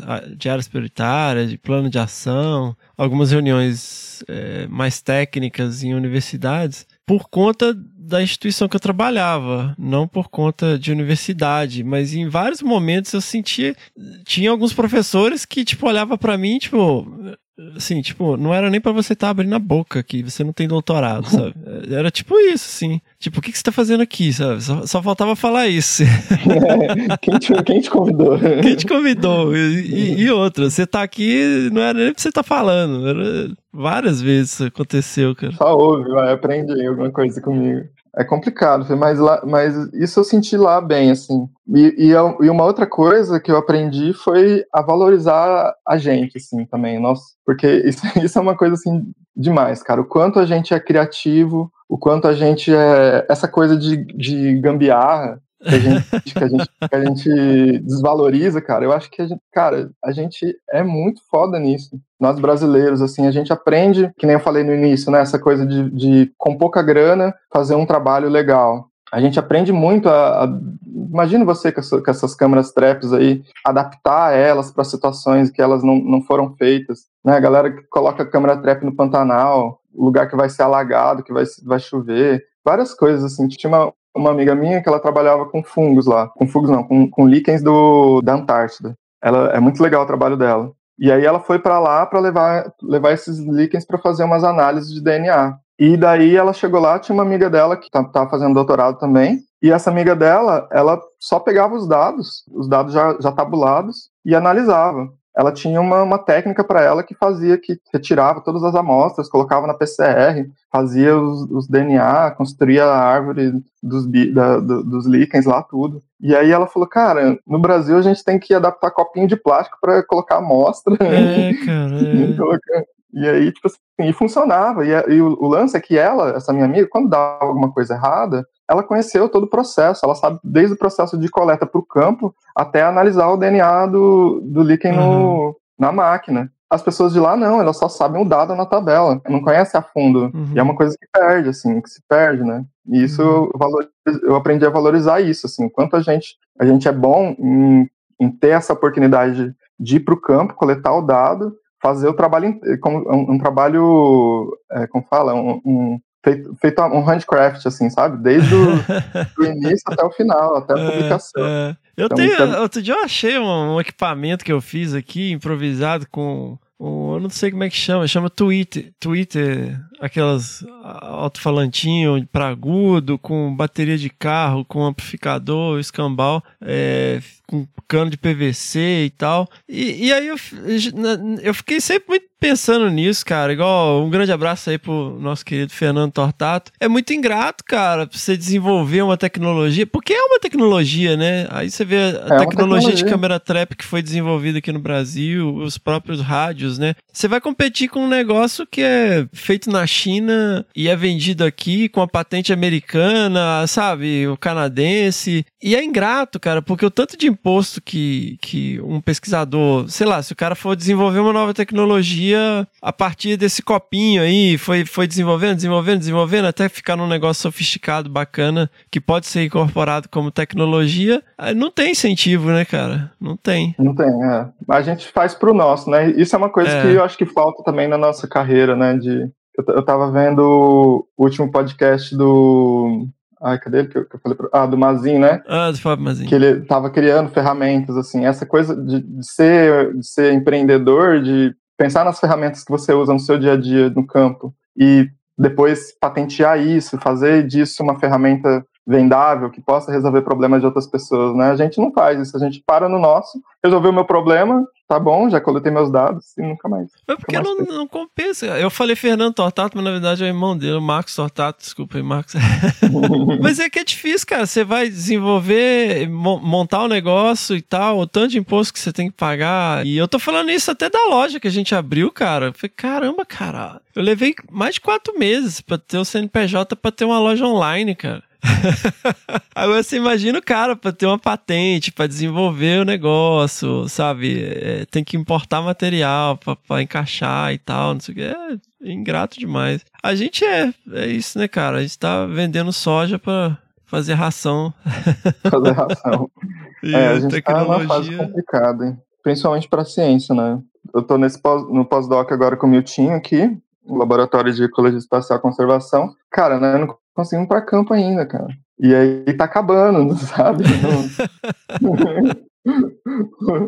Minha bolsa vai até dezembro, depois de dezembro eu tô desempregado de novo. Caramba. E aí, como que eu vou para campo depois de desempregado? Então é uma luta constante, a vida de cientista tá assim, vendendo almoço para comprar janta mesmo. É, cara. E engraçado, né? Que, eu, eu sempre falo que o pessoal desvaloriza a ciência usando o, uma parada super tecnológica, que é o smartphone, né? Pra é, smartphone. disseminar notícias falsas sobre ciência usando Tecnologia de ponta desenvolvida com ciência, né? Mas, cara, e, e aí você volta pro Brasil, choque de realidade, como é que foi esse retorno aí? Ah, foi bom. Eu primeiro tava dá uma saudade enorme, né? Porque é, é tudo é diferente, tudo saudade da família, saudade de- do, do ar do Brasil, da, da mata, do, de, ver, de ver uma mata com mais de 10 espécies de plantas. Isso é bom demais, assim. Ah, mas foi bom. E, e aí eu tava, pra mim, primeira coisa que eu tava assim louco era ter um campeonato de rugby, porque eu tinha aprendido muita coisa lá. e eu falei, cara, eu preciso jogar rugby, eu preciso mostrar o que eu aprendi.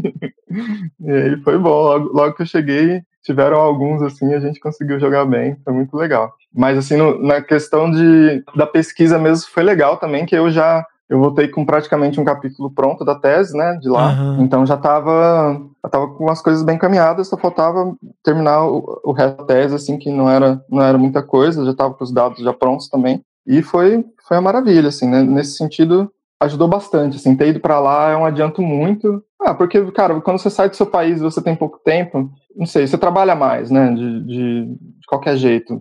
Aqui você tem muitas outras distrações, e lá você faz, você fica, você vai mais focado porque você tem isso, né? E gera uma introspecção também, né? Você não, não fala a língua e tal. Você, você- Sim, é. É igual você falou, não tem tanta distração, né? É, mas essa, até essa introspecção também foi boa, assim, foi bom de conviver comigo mesmo, é, fazer coisas sozinho, de eu fiz boas amizades lá, tinha, tinha bons amigos, mas muita coisa eu fiz sozinho também. Fui conhecer lugares, até foi legal que minha mãe foi para lá uma época, ela ficou alguns dias comigo, e aí foi, foi demais, né, consegui mostrar para ela algumas coisas. Que assim. massa. Levamos- é, levamos, fomos para Praga, viajamos para Praga e depois para Paris. E aí foi, nossa, me senti muito feliz de poder, porque tipo, foi eu que, que ajudei ela aí, né? Então Hum. foi um, é um foi um privilégio muito grande assim, mostrar para ela um mundo diferente, assim, foi até foi um perrengue também, não um perrengue de campo, mas um perrengue dela, que ela ia ela ia pro para Frankfurt e aí eu tinha conseguido um, um voo para ela, só que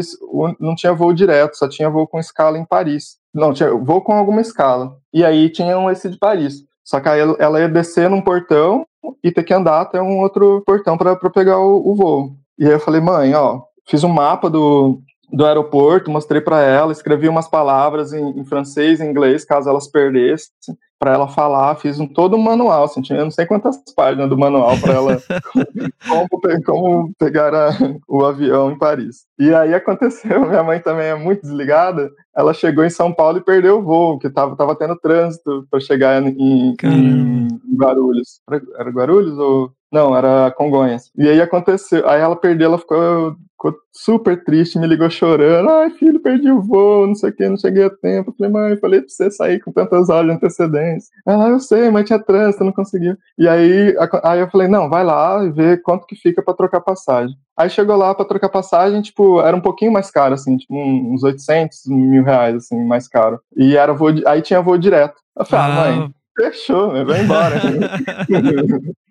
aí eu peguei ela aero- lá no aeroporto, foi uma maravilha. Muito Mas bom, tadinha, ela cara. Que legal que ela foi, bicho. É, Pode fiquei muito feliz, foi muito bom. Foi bem, foi no finalzinho ainda. E aí a gente ainda conseguiu viajar alguns finais de semana. Foi bom demais. Ah, minha mãe é. Você precisa conhecer ela um dia, Fê. Ela. Eu, Rainha, não, assim. ela- eu não conhecia Acho que você ela. não né? conhece, não.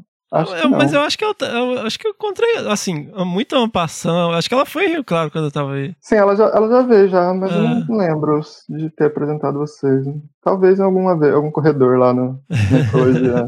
Pode crer. Ah, que legal, cara. Você ficou quanto tempo depois que você voltou pra defender? Eu voltei em 2017, fiquei bastante tempo. Eu fiquei um ano a mais né, no doutorado, eu fiz doutorado anos. Porque como a gente pegou a bolsa atrasado, É. tinha aquele lance do mais.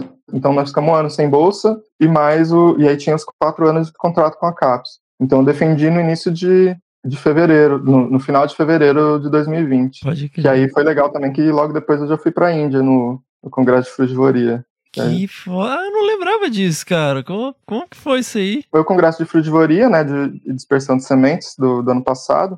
E daí foi lá, e aí eles deram, estavam dando bolsas pro. Tinha, tinha uma, um- algumas bolsas para estudantes, né? E aí eu concorri, então eu e a Ana ganhamos bolsa, mais algumas pessoas da, daqui de, do Brasil tem alguns amigos da, da Unicamp, da USP, que ganharam também, da UFRJ. E aí foi uma galera de estudantes, assim, praticamente foi só estudante, né? Porque estava no início da pandemia, Aham. foi, no- foi em fevereiro de 2000, 2020, e muitos estavam até naquela, ah, cancelar, não vai, não vai, e aí no final não cancelou. E aí nós fomos, e aí eu fiquei mais 20 dias lá na Índia, dando um rolê, assim, passeando. Que legal, cara. E foi incrível, cara. Fizemos safari, fomos, conhecemos alguns parques, Aham. vi elefante no- na natureza, Que legal. vi pavão na natureza, galinha, cara. Pra mim foi incrível ver galinha. galo, que é, o- que é o bicho Galo que a gente selvagem, come, né? Mas é o galo selvagem, né? Galinha selvagem. Pode Bicho crer. na natureza, lá ciscando. Coisa muito legal, muito legal. Mas pra mim o mais chocante foi ver elefante, assim. Não tinha noção de que aquele bicho era daquele tamanho, pertinho da gente, assim, nossa. Que e o bicho lá na doideira. natureza, né? Que massa, cara, que massa. Mas aí você ficou um tempo no limbo ou você já emendou direto no, no pós-doc? Eu fiquei um tempinho, eu, che- eu voltei da Índia em, mar, em março, e aí eu fiquei até dezembro, né? Consegui essa bolsa de pós-doc agora no dezembro do ano passado. Aham. Então eu fiquei um pouquinho, quase uns seis meses. Não, mais um pouco. E agora o que, que você tá fazendo? Então, agora eu tô trabalhando com o Miltinho no. Pra quem não conhece, Milton Ribeiro. Nosso foi ser orientador de doutorado, né? um grande abraço aí, meu tio, se vier ouvir isso. Nosso grande Milton Ribeiro. Um grande abraço. E aí ele conseguiu, a gente conseguiu aprovar um projeto no CNPq pro PELD do Corredor Cantareira Mantiqueira. Olha aí. Então, o PELD é um projeto de longa duração, um projeto ecológico de longa duração. Aham. E daí tem, ele já fazia algumas pesquisas lá, né? Sempre foi a maioria do- dos campos dele foi naquela região, do corredor Cantareira Mantiqueira. E aí conseguiu, a gente conseguiu esse PELD lá. E aí a gente está trabalhando agora com o monitoramento da biodiversidade de tudo, cara. Tem gente coletando, quer dizer, tem não, né? A gente não conseguiu ainda ir para campo por causa da pandemia. Mas nós vamos coletar de tudo, desde ave, é, morcego, os, vão ter os áudios recorders que, que pegam de tudo também, vão ter câmeras, armadilhas fotográficas. Eu tô aí com os gatinhos. Sim, vai ter uma, uma galera, um grupo enorme trabalhando, é muito legal. Pode crer. E, e é isso, aí eu tô trabalhando com eles, eu tô com os alunos também, tô orientando, né? Aqui também é uma experiência que eu tô adorando. Que massa. Meus é, tem dois alunos de C, um de mestrado e dois de doutorado. Pô, mandando bem, cara. né? Pegando a galera. muito Mas bom. é muito legal, eu gosto muito. né? Pô, Erison, sensacional, cara. Velho, eu fico super feliz a gente estar aqui trocando essa ideia hoje e trazendo a sua história, né? Contando um pouco aí da sua trajetória, cara. Que, poxa, admiro demais, assim. Quando eu cheguei em Rio Claro, assim, várias pessoas marcaram muito, né? A, ah, por estar, por tá, né, nesse, nessa brotherhood aí. Do... A gente vinha meio órfão pra cá, né? É, e aí gente acaba se unindo, né? Fazendo uma pequena família, assim. E você, sem dúvida, né, cara, mora no coração, assim, da nossa família inteira, assim, né? A gente, né, Ah, é muito seu fã, também, cara. né? E hoje a gente trocar essa ideia aqui. é, tanto que quando eu montei o podcast, você acho que foi uma das primeiras pessoas que eu, que eu chamei, né, cara? Pra. Uhum. Sim, eu lembro bem daquela, daquela fatídica, fatídica ligação. Foi bom. Ah, eu também, eu admiro demais vocês. Você e a Mi, nossa, estão no coração. Ah, cara, e, e, assim, espero que, né, traga aí um, um, um awareness, né, do, do seu Uhum. trabalho, né, da sua história, né, galera. E aí, quem quiser também, o Eris está orientando aí, né, IC, mestrado, doutorado. Quem quiser trabalhar com dispersão de sementes e com tudo mais, em relação, interações animal e planta. Quem quiser dar um trabalho com um biólogo que vai ser desempregado daqui a alguns meses. Pode crer. Ai, ai. É isso aí, meu amigo. Vamos lá. Fê, pra mim é, é uma honra enorme. Eu não ouço tanto quanto eu gostaria o podcast, mas pra mim é uma honra enorme. O trabalho de vocês é, é fantástico e le- leva informação. E eu acho que o principal, assim, é levar é, inspiração para as pessoas, né? Uma coisa que eu, que eu vejo muito e que eu luto muito hoje em dia, um pouco mais com garra, é principalmente focar nas pessoas negras que têm pouca representatividade, né? Aham. Então, falando um pouquinho disso, que na pesquisa, na ciência, essas pessoas são, são poucas, né? Elas não chegam Uhum. lá. E aí a gente fica esperando, poxa, mas por quê? Será que as pessoas Por negras que não será, têm, né? elas não têm curio- curiosidade? Elas não amam a natureza? Ah. Elas não. Por que será que elas não chegam lá? Por que será que você não vê pessoas negras fazendo, fazendo um mestrado, um doutorado? Não só pessoas negras, mas pessoas com deficiência, pessoas Uhum. trans, né? E, e todo e as pessoas que são, que são essas minorias assim. E eu acho que isso é importante assim, a- essas pessoas aparecerem no, no- Uhum. nesse ambiente para as pessoas que estão começando falar, olha, tem gente lá parecida comigo. Aham. Não é não é só só um perfil, existem vários. E aí como a gente como a gente comentou aqui o tempo inteiro, o quanto que a diversidade aumenta a qualidade das coisas, né? Sim. Qualidade das nossas relações, qualidade das nossas amizades e do nosso trabalho, principalmente. Então, para mim é uma honra participar e sendo mais uma pessoa negra aqui para ajudar a fortalecer, aumentar essa, essa representatividade e que é, é importante demais, é bonito demais também ver essas coisas acontecendo para inspirar todo mundo, tanto as pessoas negras como as não. Sensacional, meu amigo. A honra é nossa, cara. Eu morro de rir. Você, você fica, ah, não, pô, que honra, feio e tal. Mas, pô, velho, sou eu, velho. Tipo, Eu sei, eu fico, eu fico pensando o tempo inteiro nisso. Na hora que, que a gente tava falando, eu falei, poxa, não posso ficar pensando que eu, cara, eu tô no desabraço, mano. Não, pô, não é Fernando, cara. Você trocando com ideia Fernando. comigo, meu brother. Vou conversar com o Fernando, não vou. É. Não apare- nem tô, tô esquecendo que tá sendo gravado. pra não- Sensacional, Erison. Obrigadão, meu amigo. Eu que agradeço pelo convite, Fê. Seguimos.